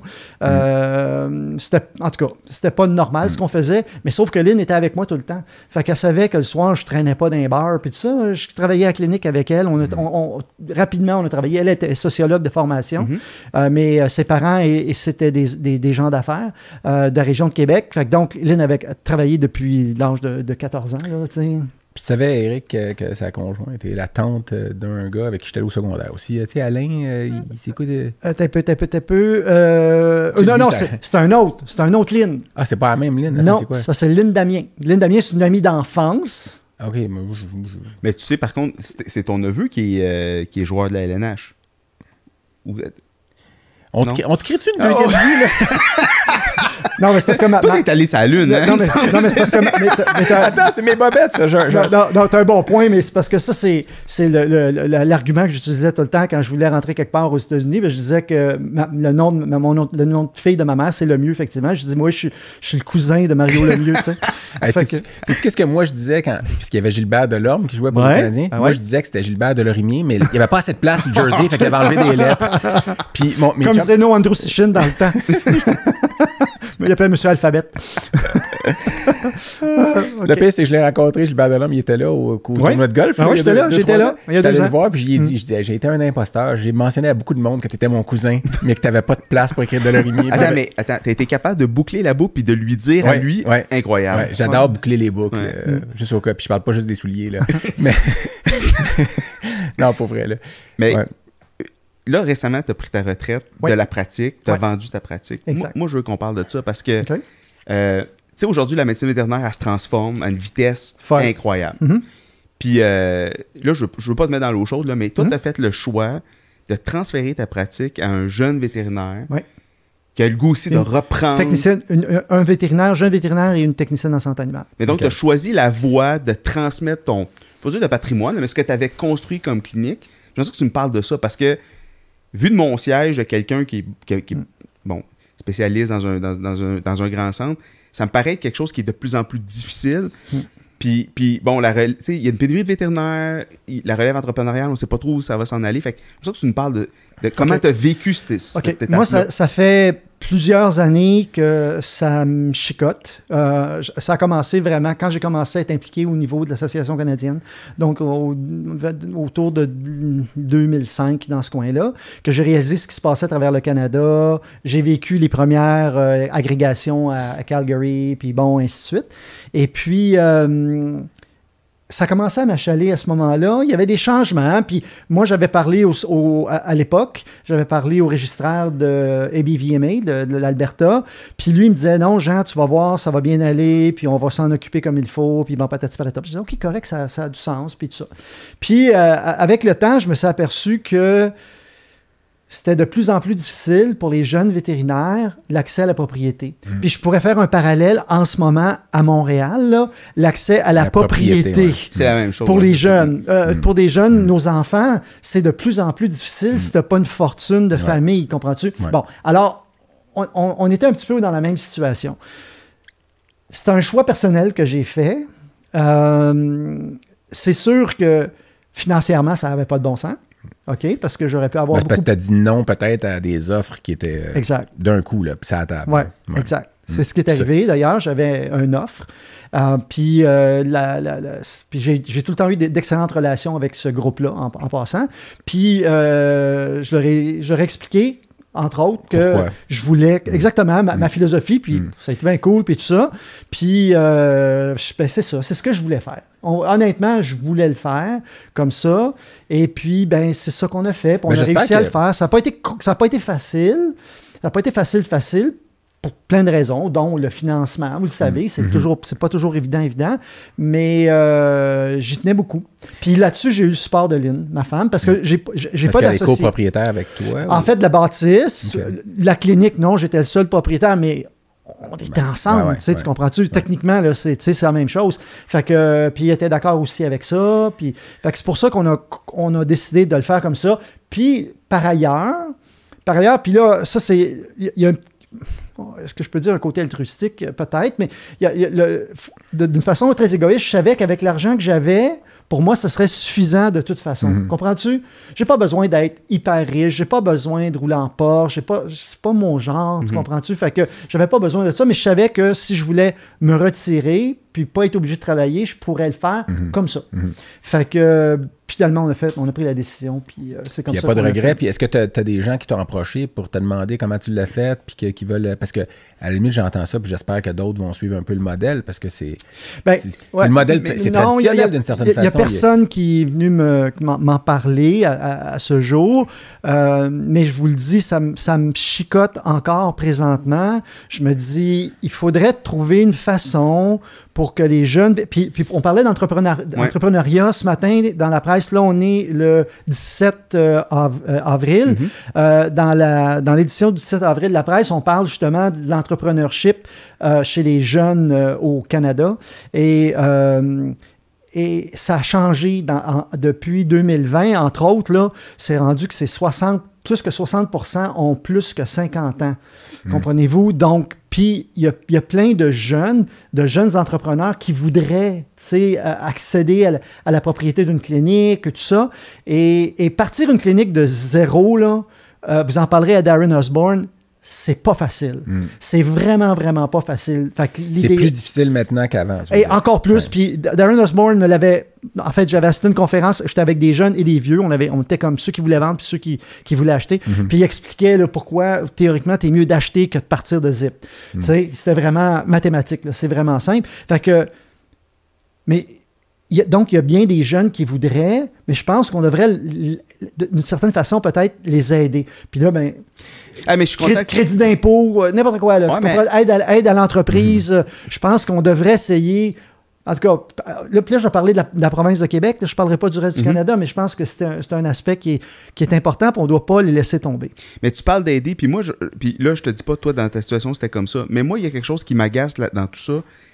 J'ai vu tellement de jeunes qui voulaient reprendre des cliniques existantes, mais il y a beaucoup de gens qui ont de la difficulté à faire la transition. C'est-à-dire qu'au lieu de les intégrer, mettons là, ça fait Mhm. 4-5 ans qu'ils sont dans, dans, dans place, Ouais. ils lèvent la main, ils disent Moi, j'aimerais ça. Mhm. Puis ils disent OK, on, on va en prendre 10-15% de bouchées, puis je vais t'intégrer, Mhm. puis je vais te montrer. Ce qu'ils font, c'est qu'ils leur vendent des, des, des, des parts minuscules à des prix incroyables. Mhm. Ils restent en arrière, ils restent prédateurs auto, ils veulent pas rien leur déléguer. Il y a ça aussi. Non, il y a- Il y a une difficulté à faire le passage à la transmission des cliniques. En fait, c'est c'est absolument raison. C'est culturel. OK? C'est culturel, un peu comme. Bon, là, on va aborder un autre sujet. Là. Je, vous en, je vais aller sur un autre sujet, mais qui, est, qui a rapport avec ça. C'est sur la pénurie des, des vétérinaires puis des techniciens en ce moment, euh, des techniciens et des techniciennes en santé animale euh, au Canada au complet. Euh, une grosse partie, entre autres, pour les techniciennes, c'est culturel.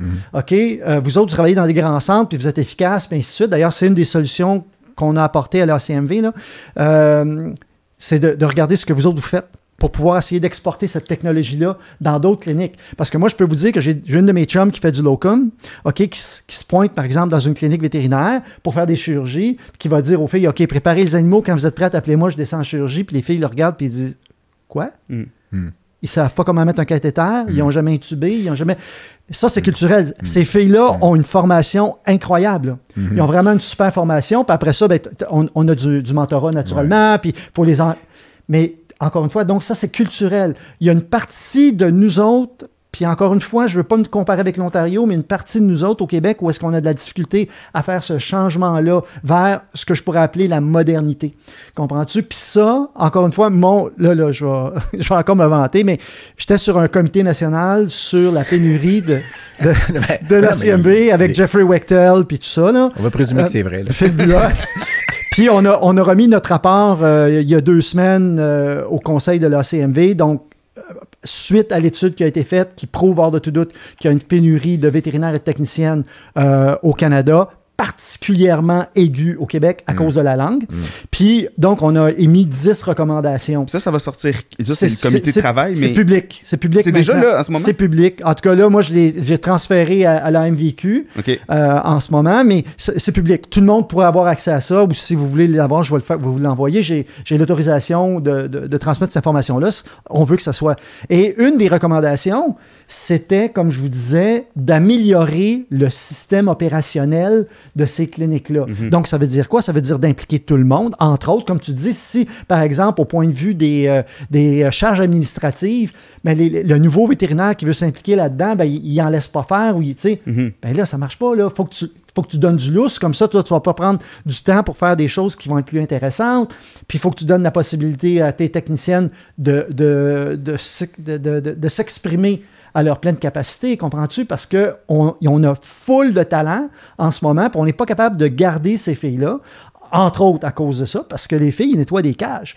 Alors, c'est pas normal. Ces filles-là Ouais, ont un talent fou. C'est là où d'un grand centre, c'est différent. Il y a une- ben, c'est pas une hiérarchisation, j'allais presque dire ça, mais en tout cas, une des, des descriptions de tâches qui sont différentes. La technicienne est là pour faire un travail technique, puis c'est pas le docteur qui devrait être en train de poser un cathéter, tu sais. Mais, mais Ça, mais est-ce là, qu'on peut parler cette de- information-là peut se peut s'exporter, Louis-Philippe. Ouais. Ben, Ça Comprends-tu? Pour qu'on puisse aller, par exemple, en, mettons qu'il y ait des groupes de travail, puis dire, OK, on s'en va dans votre clinique, là, puis on va vous montrer que pourquoi, dans telle ou telle ou telle ou telle clinique, ça marche à la planche. C'est parce que ça marche de même. Mm. Puis là, voici ce que vous allez changer. Et ça, c'est à court terme, c'est ce qui va nous aider le plus. Parce que l'immigration, ça va nous prendre encore Ah plusieurs années. Puis la formation, quand même qu'on augmenterait, les, ça Ouais. va nous prendre au moins sept ans de plus. Parce que là, si on a une. une- un- puis c'est pas sûr, là.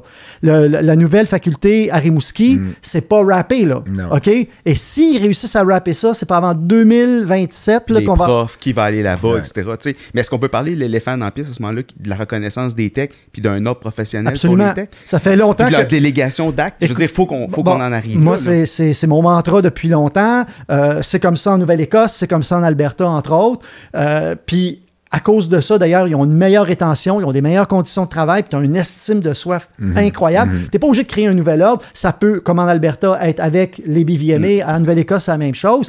Fait que tu peux le faire. En en Nouveau-Brunswick aussi, si je me souviens bien. Fait que ça peut être fait. Ça a été mon mantra pendant longtemps, mais disons que j'ai rencontré des écueils euh, dans les dernières années par rapport à ça, mais là, il y a des possibilités que, que ça change.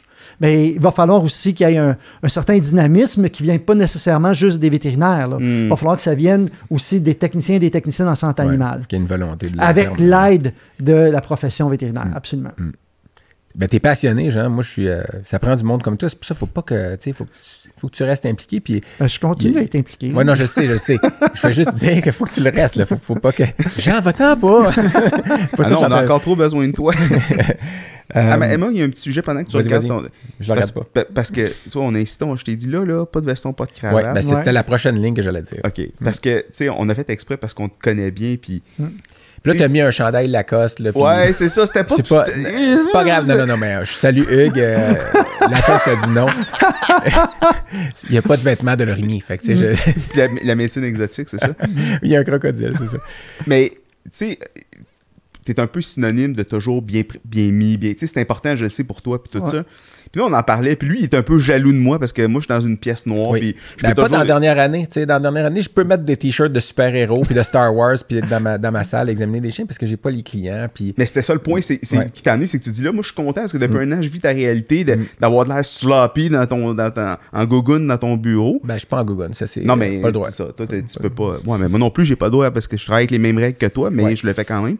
Mais donc, on voulait, tu sais, on, on a eu cette discussion-là concept. ensemble de dire à quel point c'est important, autant, mettons, par rapport aux collègues, par rapport aux, aux clients, l'uniforme? Tu sais, bon, on se disait scrub versus la blouse blanche Mm-hmm. versus la chemise. Sais, Bon, ben, il y a plusieurs choses. Moi, moi je pense toi, que c'est vraiment important. Moi, je pense que c'est vraiment important. J'ai, j'ai tout- moi, je, je suis de la vieille école, c'est sûr et certain, mais ah, il y a une dizaine d'années, euh, on est en 2022, il y a une dizaine d'années, j'ai assisté, on- tu sais, il y a On des est en simples- 2021 là, pour les gens qui Ouais, écoutent. ouais, euh, 21. 2021. Donc, euh, 11 ans.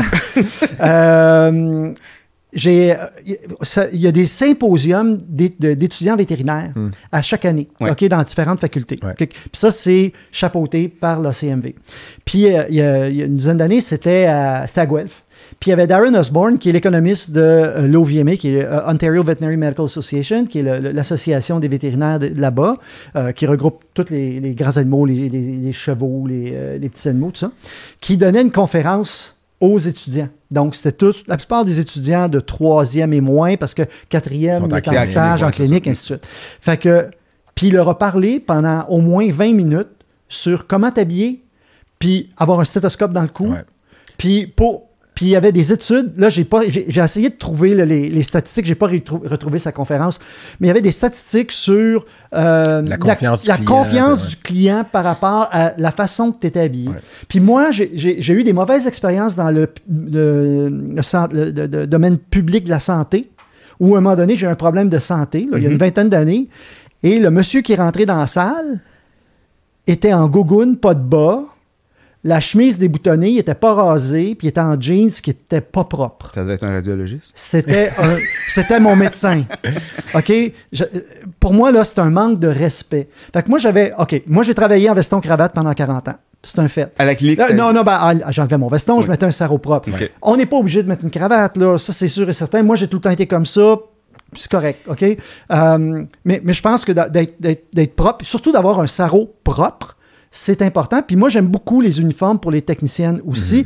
Je trouve que c'est plus facile pour les clients Mhm. Comprendre, de se revoir. ouais, Donc, ouais. Surtout dans un grand, une place où est-ce que des. Tu sais, maintenant, il y a des cliniques, il y a beaucoup, beaucoup d'employés. Mhm. Fait que là, c'est, ils- savent, ça, c'est une technicienne. OK, ça, c'est le vétérinaire, et ainsi de suite. Je pense que c'est un, un certain. Moi, je trouve que, en- encore une fois, c'est une certaine marque de respect euh, envers ton client. Tu sais, puis, on est des professionnels. Montrons-le, Moses. Mais je suis d'accord, je suis d'accord, mais en même temps, il y a des études aussi qui démontrent que le white coat euh, effect existe aussi avec les animaux. Absolument. Il y a des études aussi qui disent que dans des sondages, en fait, Ouais. que le client va dire moi, c'est pas l'apparence qui compte, c'est plus la, la- la mettons, la- le professionnalisme. Après ça, Moi, je crois pas à ça. geste. Moi, je crois la- pas à ça. la- Lou Philippe, je crois Non, mais pas il a- à ça non, une minute. Il y a des sondages qui disent ça quand même. Puis, Ils disent qu'est-ce qu'ils veulent. Ah, non, mais bon, oui, ils disent ce qu'ils veulent, mais les pourcentages sont pas 100% Mm. d'un bar ou de l'autre. C'est ce que je veux dire, en fait. Là. Euh, mais moi, historiquement, je portais, j'ai porté le sarrau au début, puis premièrement, j'avais trop chaud. Mm-hmm. Fait que, puis je voulais pas. Fait que je portais juste une chemise, puis, euh, Mais- puis des fois une cravate, ça, mais stéthoscope autour du cou. Puis euh, après ça, je veux que les gens sachent qui je suis quand je rentre dans la salle. Fait que, tu sais, fallait, Mm. Ah, fallait tag, un name tag. Name tag. Euh, puis, euh, tu sais, toi, tu t'en fous, t'es radiologiste, là, tu sais, fait que les clients. Ouais, mais en même temps, c'est vrai que mes clients, c'est, c'est- j'en C'est ai des clients, autres, c'est oui. des vétérinaires, Ouais. puis cet effet-là, il, il- il doit aussi exister par rapport aux Sûrement. collègues. Je veux dire, tu sais, c'est pas. Peut-être un peu moins. Parce qu'on euh, se connaît normal, plus, tout le monde se connaît, c'est une petite Ouais. communauté. Ouais, ouais. Mais, mais moi, j'ai j'ai fait un stage à, à Houston, puis toute l'équipe, eux autres là-bas, ils étaient, euh, comme tu disais, là, il n'y avait pas de sarrau. Il, était, il y avait une chemise, euh, je me souviens que c'était une chemise beige ou quelque chose comme ça.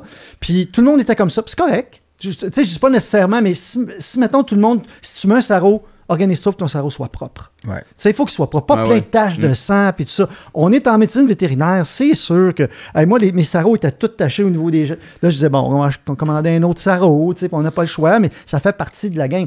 Ceci dit, tu pourrais avoir un scrub, tu sais. Mais moi, je pense qu'au minimum, faut que tu sois propre. Tu sais, je- encore une fois, là. ah, moi, je, moi, je, je- ah, vieille école peut-être, mais je, vous le dis, je- j'exigerais pas, par exemple, qu'un de mes vétérinaires porte une cravate. Non, pas du tout, là. C'est pas vrai, ça. Comme je te dis, ça, c'est c'est- c'est laissé. Puis quand tu portes une cravate, t'apportes ou t'apportes pas, là. Ben moi, moi, j'étais allé au collège, euh, au secondaire, où il fallait qu'on porte veston-cravate. Mhm. Peut-être que c'est ça qui me brûlait un peu, parce que j'ai porté la cravate pendant les 5 ans au secondaire, puis on faisait notre nœud, puis j'avais 12 ans, je savais comment faire une autre cravate. Puis après ça, j'étais comme, ouais, mais pour moi, c'est pas, c'est pas le- En tout cas, c'est l'avocat obligé. c'est l'avocat du diable. Non, non, mais Pas je te- ça, je- parce que moi, je te vois comme ça de toute façon, puis j'ai juste dit à Eric qui arrive, ça, ça me dérangeait pas. Le pire, c'est que je dis, j'aimerais ça voir Jean en t-shirt une fois. Puis tu sais, là, Bon, ben, ben là, c'est, tu sais Mais- quoi? ce qui- je vais vous le dire, là, honnêtement, moi, j'ai, probablement euh, trois t-shirts. non, 20 habits, là, tu sais, j'ai Ah ouais. probablement, là. Puis, j'ai pas mis d'habits depuis 14 mois ou 16, Puis tu 15 t'ennuies mois. de tes habits? Ben non, je m'ennuie pas de ça. je me rappelle, je, vais- je- je vais vous conter une petite Moi, je anecdote. m'ennuie de mes amis, tous tes habits. je vous conte une petite anecdote. Euh, bon, naturellement, à l'ACMV aussi, je suis tout le temps en veston-cravate. Tout le monde est en veston-cravate là-bas, tout ça. Puis à un moment donné, quand je suis devenu président officiellement, c'était à, Calgary.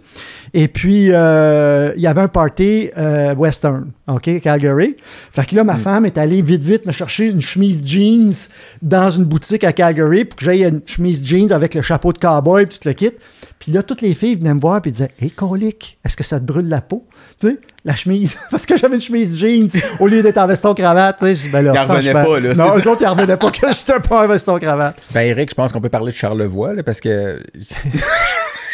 De Charlevoix. Est-ce que je l'ai pas pogné Ça a l'air d'être du coq à l'âne, mais c'est parce que. On, on organise un, un- un- Un Ça fait colloque. longtemps qu'on se dit qu'il faut que les radiologistes on se fasse un, colle- un co- colloque d'imagerie francophone. Oui, On oui, oui. Ben oui, vous l'avez fait.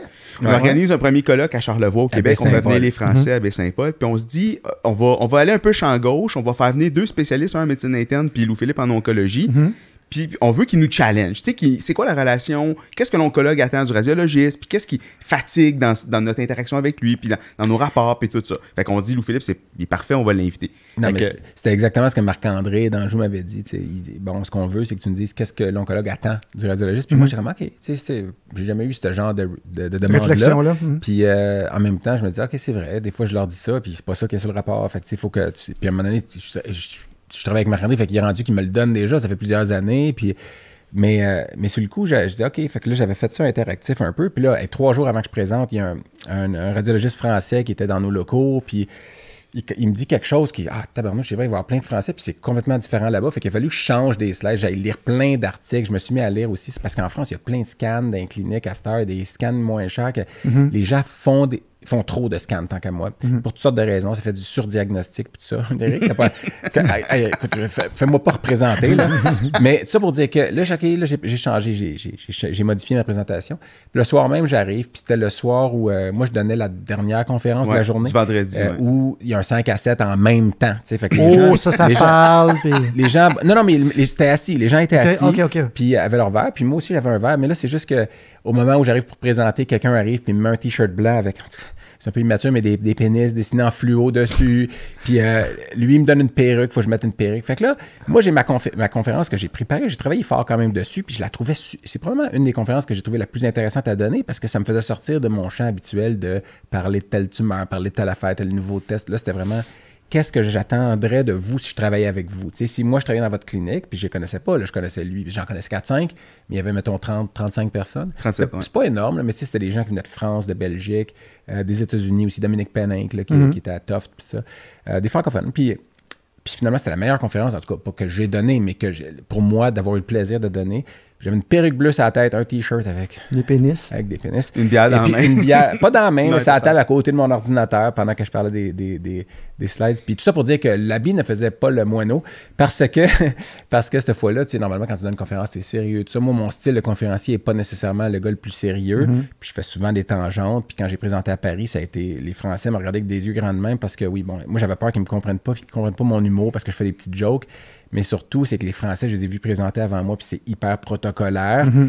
Puis là, tu arrives avec ton accent, mais aussi avec. Tu pars, puis tu fais des, tu fais des blagues, puis. Mais l'information importante était là aussi. Puis moi, c'est ça qui est important. Il faut qu'il y ait l'information, mais après ça, le format, ben, arrivera avec, ou. euh, puis ils aimeront ou ils aimeront pas, tu sais. Puis c'est pas euh, love it or leave it, là, mais c'était d'une certaine façon, je disais, ben, moi, c'est comme ça.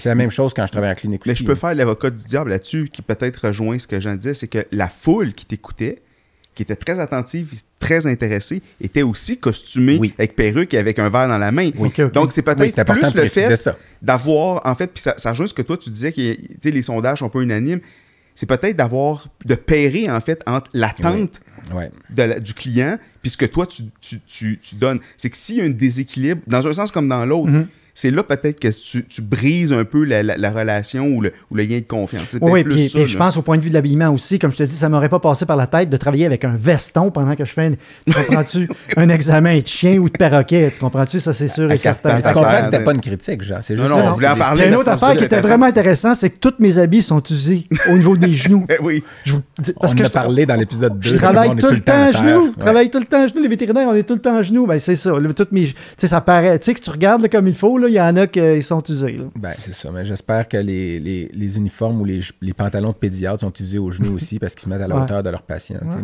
Puis je l'ai vu, ça. J'ai, j'ai vu des pédiatres travailler. Puis c'est. Mm. Moi, je, je leur lève mon chapeau parce que c'est ceux qui, du côté humain, sont le plus proches de nous. là. Surtout quand ils travaillent avec des enfants qui peuvent pas parler. Puis euh, je me rappelle pas qui je disais parce que récemment, j'avais une douleur. Puis là, je la décrivais à un des chirurgiens qui je travaille précisément. Tu sais, j'avais telle affaire, tout ça. Puis il dit J'imagine si nos patients nous disaient ça. Ben oui. Tu pars de. Tu, tu peux, tu peux arriver Ah à un. oui. Alors que nous, c'est comme Ah, il boite un peu. De, tu sais, puis on le Mm. sait pas. Il nous dit pas qu'est-ce qu'il y a, qu'est-ce qu'il ressent. là. Euh, Le temps file. Est-ce qu'on profite? On, peut-tu prendre juste deux minutes parce qu'on a, on a Don qui est resté? Oui, euh, un- ça, prend, euh, ça prend du jus. Tu sais, toi, Ouais, t'es allé, je- tu nous as sorti du jus sur le pauvre Serge Messi qui est pas là pour se défendre. Puis Non, on a ça qui est là. Don, qui a travaillé avec toi, qui t'a qui, qui t'a été un peu un mentor. Est-ce qu'on peut dire ça? euh, Mais en ouais, il est je- un menteur. C'est lui qui le dit. Hey, D'ailleurs, prends une note de tout fact-checker tout ce qu'il nous a dit, tous les noms qu'il nous a donnés. fait que là, je sais pas s'il est Mikey, Don, mais s'il veut nous dire juste. Une anecdote. C'était comment de- travailler euh, sous les ordres de gens? C'est pas sous les ordres. On n'a jamais travaillé, on n'a jamais eu une relation patron-employé. Ben non, On je sais bien. Non, je- C'est pas ça qu'il nous a C'est dit. Non, Non, non, ah, c'est ben- vrai. Euh, on, a, on avait hâte aux fins de semaine parce qu'on a eu des bons parties de fin de semaine avec euh, euh, toute, la, toute la gang de la clinique. C'était c'était vraiment un bon groupe. là. On, était une- On, était suit encore. On se Oui, suit encore de C'est cette vrai, gang-là. t'as raison. Ouais, ouais, ouais.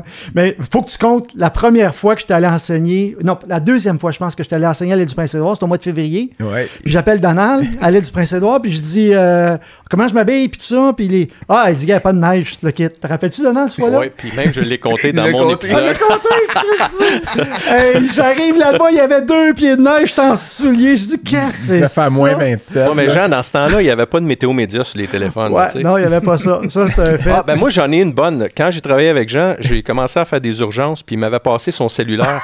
C'était les gros, gros cellulaires beige. là. gros Motorola, c'était gros de une valise. Ouais. Non, non, mais tu sais, moi, j'étais cool parce que, tu sais, dans le temps, tu avais les petites pochettes en avant là, que tu mettais euh, en euh, les, les, ouais, les fanny packs.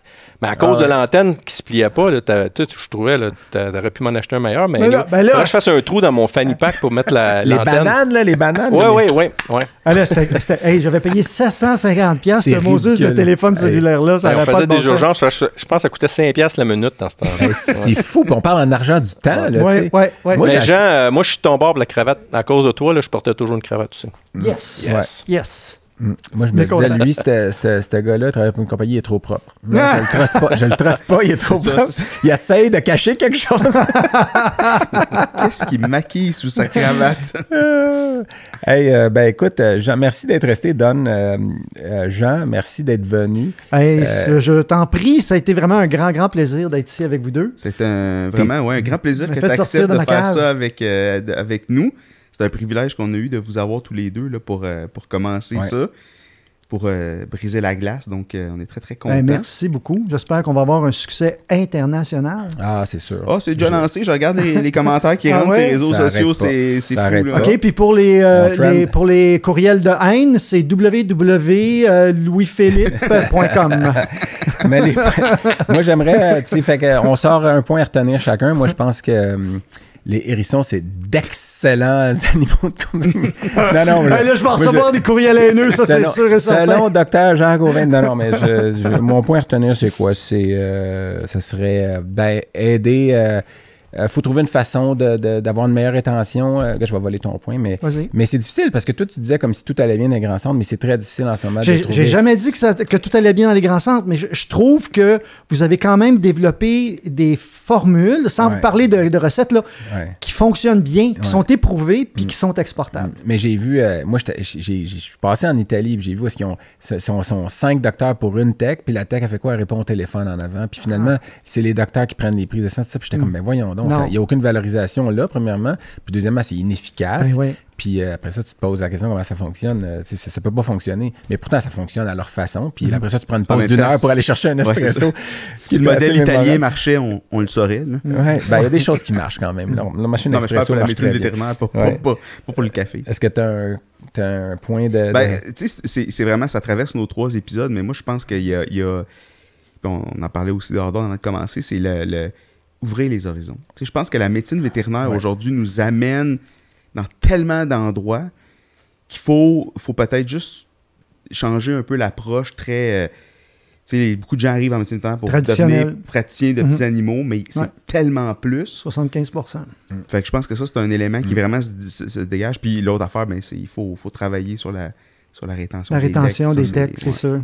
Puis euh, notre prochain épisode, Eric, on va avoir une, euh, une femme euh, Oui. comme invitée, ce qui est plus Oui. représentatif de la profession qu'un Bon. Qu'un qu'un retraité. euh, non, Un vieux blanc euh, hétérosexuel euh, binaire. Ouais. ben, en fait, ça, c'est la- c'est le, cliché de ce que la profession avait de l'air il y a 20 ans. ouais. Ben, quand j'ai gradué, c'était encore T'es en majoritairement train de masculin. traiter les gens de clichés. Là. mais, mais en fait, nous, on est deux promos avec beaucoup de garçons. Ouais. on, était, nous, on est des anomalies des Ouais. 25 dernières années. C'est très drôle. pour Ok. moi, on était 24 gars quand Ouais. même sur 70. Puis nous, on était C'est- 27. Ouais. Ah ouais, beaucoup. Ouais. Ah ouais. Donc, euh, Donc, euh, écoute, merci encore. merci. Ça fut un grand plaisir. Et Puis, puis, euh, peut-être euh, peut-être à une prochaine. Sûrement, peut-être. Ben, je vais pas- Peut-être. Avec une perruque. Ouais, Ah, oh, c'est un rendez-vous. C'est un rendez-vous. Merci à tous. Merci. On roule le générique. Ah oui, puis Tu ne chantes pas une petite chanson? Ouais, fais-nous donc un petit générique chanté. ton petit ton, puis ton. En tout cas, ça, c'est. Je sais pas, là. On finit là-dessus. Hey. J'aurais tellement voulu que tu nous fasses un goulon Non, extra. pas aujourd'hui. Une poule? Il manque d'extra. La poule, c'est derrière moi tout ça parce que j'ai expliqué tout à l'heure comment j'avais débuté une maîtrise en masturbant des coques puis en inséminant des poules. Jean te manquait ça, Ouais, mais ouais. tu réécouteras. Ouais. Mais au moins, je l'ai sur vidéo de tu sais, Allez. quelques prestations antérieures. Fait qu'à un moment donné, je pourrais vous montrer ça. euh, Non, prix de consolation. la poule, là, à un moment donné, j'étais dans un congrès aux États-Unis, puis il arrive une, une- une étudiante vétérinaire ou une jeune vétérinaire, je sais pas, elle vient me voir, puis elle regarde mon name tag, puis elle dit Ah, you're Dr. Delorme. Puis là, je dis Yeah. Puis elle dit Can you do the chicken for me? Puis là, je la regarde, je dis Who chicken? are you? Là, j'étais comme, c'est qui elle, tu sais? Puis elle s'était fait mandater par quelqu'un, puis elle s'était fait raconter que je faisais la poule. Puis, en tout cas, Ouais, la poule la plus célèbre des oncologues vétérinaires. ouais, c'est ça. Ben, On merci appelle beaucoup, ça une Jean. poule de luxe. Ça fut un grand plaisir encore une Ouais, fois. ouais, merci. T'es passionné. T'as la passion encore dans, dans Ouais. l'œil, dans l'œil gauche. là. Dans les deux yeux. Mais c'est bien qu'après 40 années, Oui, quarantaine en pratique. t'as encore ce feu sacré-là. Mais j'ai pas le feu sacré de mais la, de pratique. Ouais, non, non. la pratique, j'ai fait le tour. De la profession, tu sais, de, la de la oui. médecine vétérinaire. Ouais. Ben, la- mais je comprends ce que tu dis. là. Hmm. Dans le sens que, tu sais, il y a des choses, à un moment donné, il y a des gestes, il y a des choses qu'on fait, puis autant je pense que je suis bon pour le faire, des fois, je suis comme, ah, tu sais, t'es tanné de le faire, ça, cette affaire-là. Il y a des choses que. Mais sans être, sans être tanné, Louis-Philippe, à un moment donné, après 40 ans, il y a une, Mais- une- je te dirais une lassitude. Oui, mais, mais tu veux peut-être essayer autre chose, passer à autre chose. Puis tu sais, tu continues de faire des choses pour justement aider la profession. Puis je trouve ça Mm. beau ce que tu fais euh, aussi euh, dans ta transition de pratique, puis tout ça. Euh, mais ouais, mais je comprends pourquoi. Puis, puis l'altruisme, on espère en tout cas en faire à tous les jours. Là, ça vient de, de- de la bonne place, puis ça, va- ça s'en va à la bonne place. là. Ça va bien, sinon cette transition-là à date. Là, puis tu continues de garder un œil sur ton ancienne pratique. Tu sais, tu- je sais pas si tu enregistres Mm. encore, tu pas obligé, mais nous, c'est une. euh, on, a fait le générique de fin, mais. Non, Mais- je, on a vraiment. Il y a eu comme une cassure, une coupure. Là. Si tu veux, moi, j'ai été vraiment impliqué. Là, dans, là j'étais dans le pharmaceutique. J'ai été vétérinaire en chef d'une compagnie de biotechnologie euh, pendant un an. Ouais. Euh, ça n'a pas répondu à tous mes, euh, tous mes espoirs, Tes attentes, ouais. mes attentes. Fait que, euh, puis là, je travaille comme consultant pour eux autres. Fait que je- en ce moment, je suis en train de superviser un projet de recherche euh, euh, au Missouri, puis euh, on va avoir les résultats finaux jeudi. Je pense que ça va être un, ça va être, on espère que ça va être positif. là, je me croise les doigts. Fait que, non, mais ça, ça c'est le fun. Je, je garde de ce côté-là. C'est pour ça que j'ai, Donald m'a aidé beaucoup pour ça, parce que Le côté pharma. la- pharma, j'ai demandé des conseils là-dessus, ainsi de suite. C'est, c'est grâce à Donald que j'ai négocié euh, mon salaire. puis c'est ça. Mais ça a pas, moi, ça n'a pas rencontré toutes mes attentes. Puis, euh, mais c'est correct parce que ça me donne la, la chance de faire un petit peu de travail pro bono, encore une fois, pour l'Association canadienne puis pour la MVQ. Ce Ou- que ou pour notre que- que- podcast. pour notre podcast, exact. As-tu mal au genou droit, Jean? Non. Je t'ai- vu. euh. Non, non. C'est ton, petit tic d'abord. C'est peut-être un tic. Petit tic de se toucher à la rotule droite. Mais, tu sais, on en a déjà parlé, mais moi, je trouve qu'il y a quand même un truc, puis je sais pas si c'est propre au Québec, je connais moins la médecine mais, mettons, Mm. ailleurs au Canada, ou... mais il n'y a pas le devoir de mémoire. Je trouve qu'on on tasse vite les générations d'avant. Je trouve que... Puis, j'ai- Ben, puis- tu parles en médecine vétérinaire seulement ou dans. ben, euh, oui, parce que t'as raison, c'est peut-être plus étendu. C'est juste que moi, tu sais, je parle de ce que ce qui est- Mais tu sais, je trouve qu'il y a une cassure vraiment brusque, puis on est, on, on est vite à juger aussi ce que les, les, les Ouais. vétérinaires plus. faisais avant. Ouais, tu sais, ah, v'là 20 ans, 30 ans, ils faisaient ça. Ben, voyons donc. Ouais, mais c'est quoi le contexte Ouais. dans lequel il était, tu C'est sais? ça. C'est ça. Puis ça, c'est une des raisons qui, qui- qui a fait que j'ai réalisé que, OK, je suis peut-être. Il a peut-être le temps pour moi de, m'en aller parce que moi, je- en ayant gradué dans les années 80, euh, je pense que j'ai fait une Moses de belle médecine Mhm. sais, pendant toutes ces années-là. Mais puis j'étais- on était vraiment, hein, Donald, tu pourras, tu pourras le dire aussi, on, on a travaillé fort, puis on a essayé d'avoir des très très hauts standards tout le temps. Là, sais. Puis on a eu la, la facilité de plus quand les spécialistes sont arrivés, ça nous a aidés. Puis on a évo- évolué comme ça. Mais là, ça va vite, ça va vite, ça va vite. Puis effectivement, je, je pense que c'est difficile de juger des gens qui ont gradué dans les années 70 ou 80 parce que le type de médecine qu'on faisait à l'époque, c'était pas exactement la même chose. Ouais. Non, ça, la, la médecine vétérinaire au Québec, pour ceux qui ne le savent pas, et qui écoutent le podcast, depuis 20 ans, ça a monté en flèche. La qualité de la médecine vétérinaire est. Moi, je pense qu'on les, on, est, on, on peut se comparer à ce qui se fait en Ontario, euh, euh, dans le je- Massachusetts, en New Je York. J'irai tout pas contre toi, mais je pense qu'on a toujours pu se comparer. C'est sûr que. Y a, il y a- boy. il y a- non, non, mais il y a la. Il y a la il y a le côté, euh, la, la, la, la- clientèle, il y a des choses qui ont changé en mentalité. Il y a tout le temps eu la petite dichotomie entre la mentalité des francophones propriétaires d'animaux ou des anglophones. Moi, je suis allé aux États-Unis, je suis parti en 2000, je suis arrivé là-bas. Euh, je suis arrivé dans le milieu de l'Illinois. Là, euh, la mentalité des clients qui venaient de pas loin d'où est-ce que j'étais n'était pas tellement différente Différent. de ce qu'on voit ici. En même temps, il y a des gens qui descendaient de Chicago, puis là, c'était les gens faites tout pour mon chien, c'est un membre de la famille. Puis je crois qu'il y avait, il y avait une dichotomie même entre les gens selon de où ils venaient. Puis euh, quand je revenais au Québec, soit donner des conférences ou, voir la pratique, puis quand même j'ai consulté au DMV et tout ça, ben je voyais que les choses changeaient, que c'était un changement. Puis après ça, je vois il y a des choses, il y a, en imagerie, il y a des choses Oui, mais c'est ça. A- Moi, je parle pas des, je te parlais pas des, euh, des La clients. clientèle. Non, la clientèle, pour non, mais moi, même la qualité de la médecine. la sais. qualité de la médecine. Mais il y a des choses qui se font encore différemment ici puis ailleurs, puis je suis pas sûr que c'est pas, pas une mauvaise chose. Tu sais, dans le sens où il y a, aux États-Unis, puis il y, a des, en- il y a des vétérinaires des fois qui vont s'aventurer à faire encore beaucoup, beaucoup de choses, plus qu'ici. Mhm. Puis ça, je l'ai vu, puis autant je me dis, bon, mais tu sais, avant, tu étais vétérinaire généraliste, ben, tu faisais tout, Mhm. parce que tu n'avais pas le choix. Puis il y en a plein de spécialistes aux États-Unis, il y a des vétérinaires qui vont encore pousser, puis aller loin, puis des fois, c'est pas mauvais, parce que s'ils le font pas, ben, leur, client, leur clientèle Ouais. n'aura pas le service parce qu'ils sont soit loin des grands centres. mais il y en a beaucoup qui s'aventurent puis qui font des choses. Puis là, les, les gouvernements même rajoutent des règles parce qu'à un moment donné, plein de vets font de la chimio dans leur clinique, tout croche. Puis pas, c'est pas juste dangereux pour l'animal, c'est dangereux pour, leur, pour, leur- Au pour leurs employés, pour le. Puis là, des fois, fait qu'ils ont. Ouais, c'est ça. Au chat fait des. euh, le- le- le- tu sais, au point où euh, il a fallu qu'ils passent ça. Puis même là, des oncologues sont Ah, ben, on n'est même pas au code nous autres mêmes parce que là, ils ont monté les critères, les standards. Puis tu sais, il va falloir que ça se fasse ici Mais, aussi. mais encore une fois, par rapport à 1980, Ouais. le type de médecine qu'on faisait, c'était à peine si on, on réussissait à avoir des laboratoires à l'époque pour Ouais. faire du labo. là. Ouais. Fait- on envoyait tout à Saint-Hyacinthe. Mm.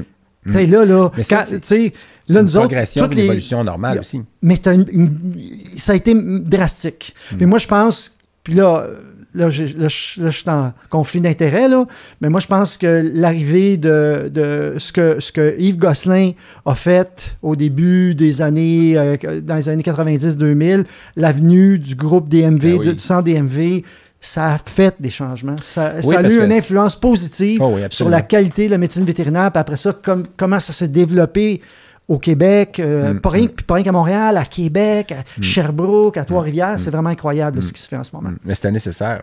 Oui, absolument. Mais, mais DMV, c'est un très innovateur de se mettre plusieurs pratiques générales ensemble pour se doter d'un centre d'urgence pour d'abord améliorer sa qualité de vie puis augmenter le niveau Le, de soins. le- le but ultime, le but ultime, c'était parce qu'on voulait améliorer les services à la clientèle. On trouvait qu'on on offrait un service de, de crotte Ouais. à, à nos clients à- il y a 25 En 30 temps- ans. en temps- en- dans les heures. euh, en dehors des En heures. dehors des heures, Ouais. on disait, on, on donne pas. Puis nous, on se comparait avec Toronto, puis je m'excuse, Ouais. mais on- il y avait un gros gap avec Ouais. Toronto à, Ouais. à cette époque-là, puis avec Ouais. Boston.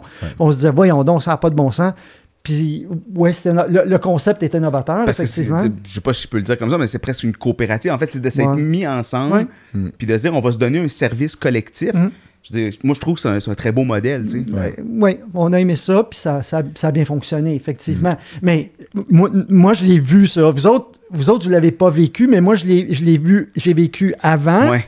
Là, je vois ce qui se passe quand Yves rouvre son gros centre, puis quand euh, DMV rouvre, puis là, je m'aperçois que ça explose. Ouais. Mm. Entre autres, parce que les vétérinaires savent qu'ils ont des centres de référence maintenant à qui ils peuvent envoyer Mm. leur cas.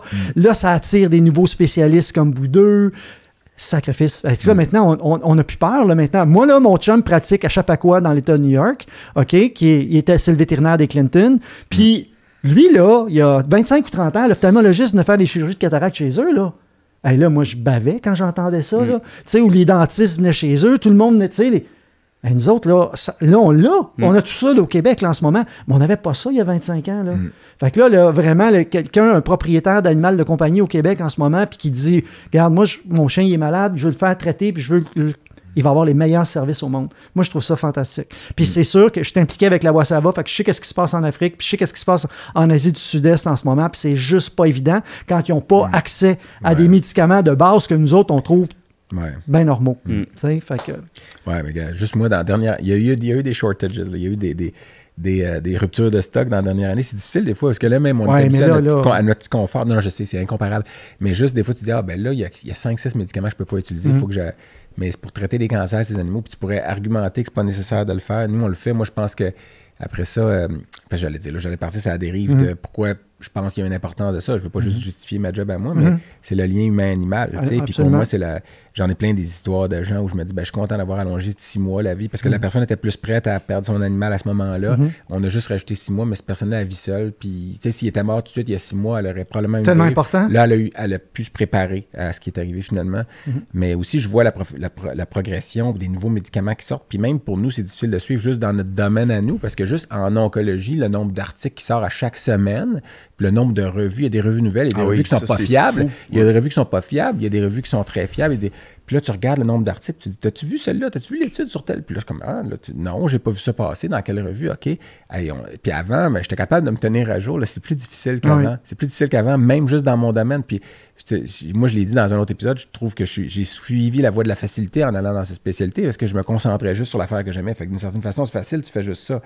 Sauf que même ça, c'est rendu difficile parce qu'il y, a- il y a beaucoup d'informations qui sortent. Ça sort, ça double à tous les cinq ans. Le là, but, ces- c'est ça. Le but, c'est d'améliorer la qualité de ce qu'on fait. Puis moi, je me rappelle de justement Joe Taboda, l'interniste de, Mhm. Louisiana State, qui était venu au Québec, puis il avait dit une chose, il, il donnait sa conférence, puis il disait Je sais que tout ce que je vous dis aujourd'hui, dans 10 ans, il va peut-être en rester euh, 20% qui est encore vrai, parce que je donnais des conférences il y a 10 ans, puis ce que je disais dans ce temps-là, il en reste juste 20% qui est encore vrai aujourd'hui. Fait que tout le reste, c'était, vrai à ce moment-là, où on pensait que c'était vrai, puis c'est plus vrai. Puis dans le 20% qui reste aujourd'hui, il y en a probablement 80 qui sera plus vrai, mais il y a d'autres nouvelles informations qui vont arriver. Puis j'étais comme, OK, c'est fatigant, mais ça doit être vrai. Puis je le vois, là, ça. Je le vois. Faut que tu nous gardes ça, ça va être un épisode, ça. On va parler de Ouais, ça. mais je l'avais déjà noté, ça, je pense. Ouais. On veut pas, je veux Ouais. pas abuser de Dan non plus. Non. Fait qu'on va. euh, Merci les gars. Merci, Jean. vraiment à toi de, ton, euh, Belle fun, merci. de ta visite puis de ton, de ton ouverture. C'était vraiment euh, très apprécié. Et bien voilà qui conclut cet épisode. On espère que vous avez apprécié ça autant que nous, on a eu de plaisir à le faire. Eric, Et si vous avez aimé ce que vous avez entendu, abonnez-vous sur toutes les bonnes plateformes de podcasting et sur nos médias sociaux. Et on se revoit au prochain épisode. ah oui.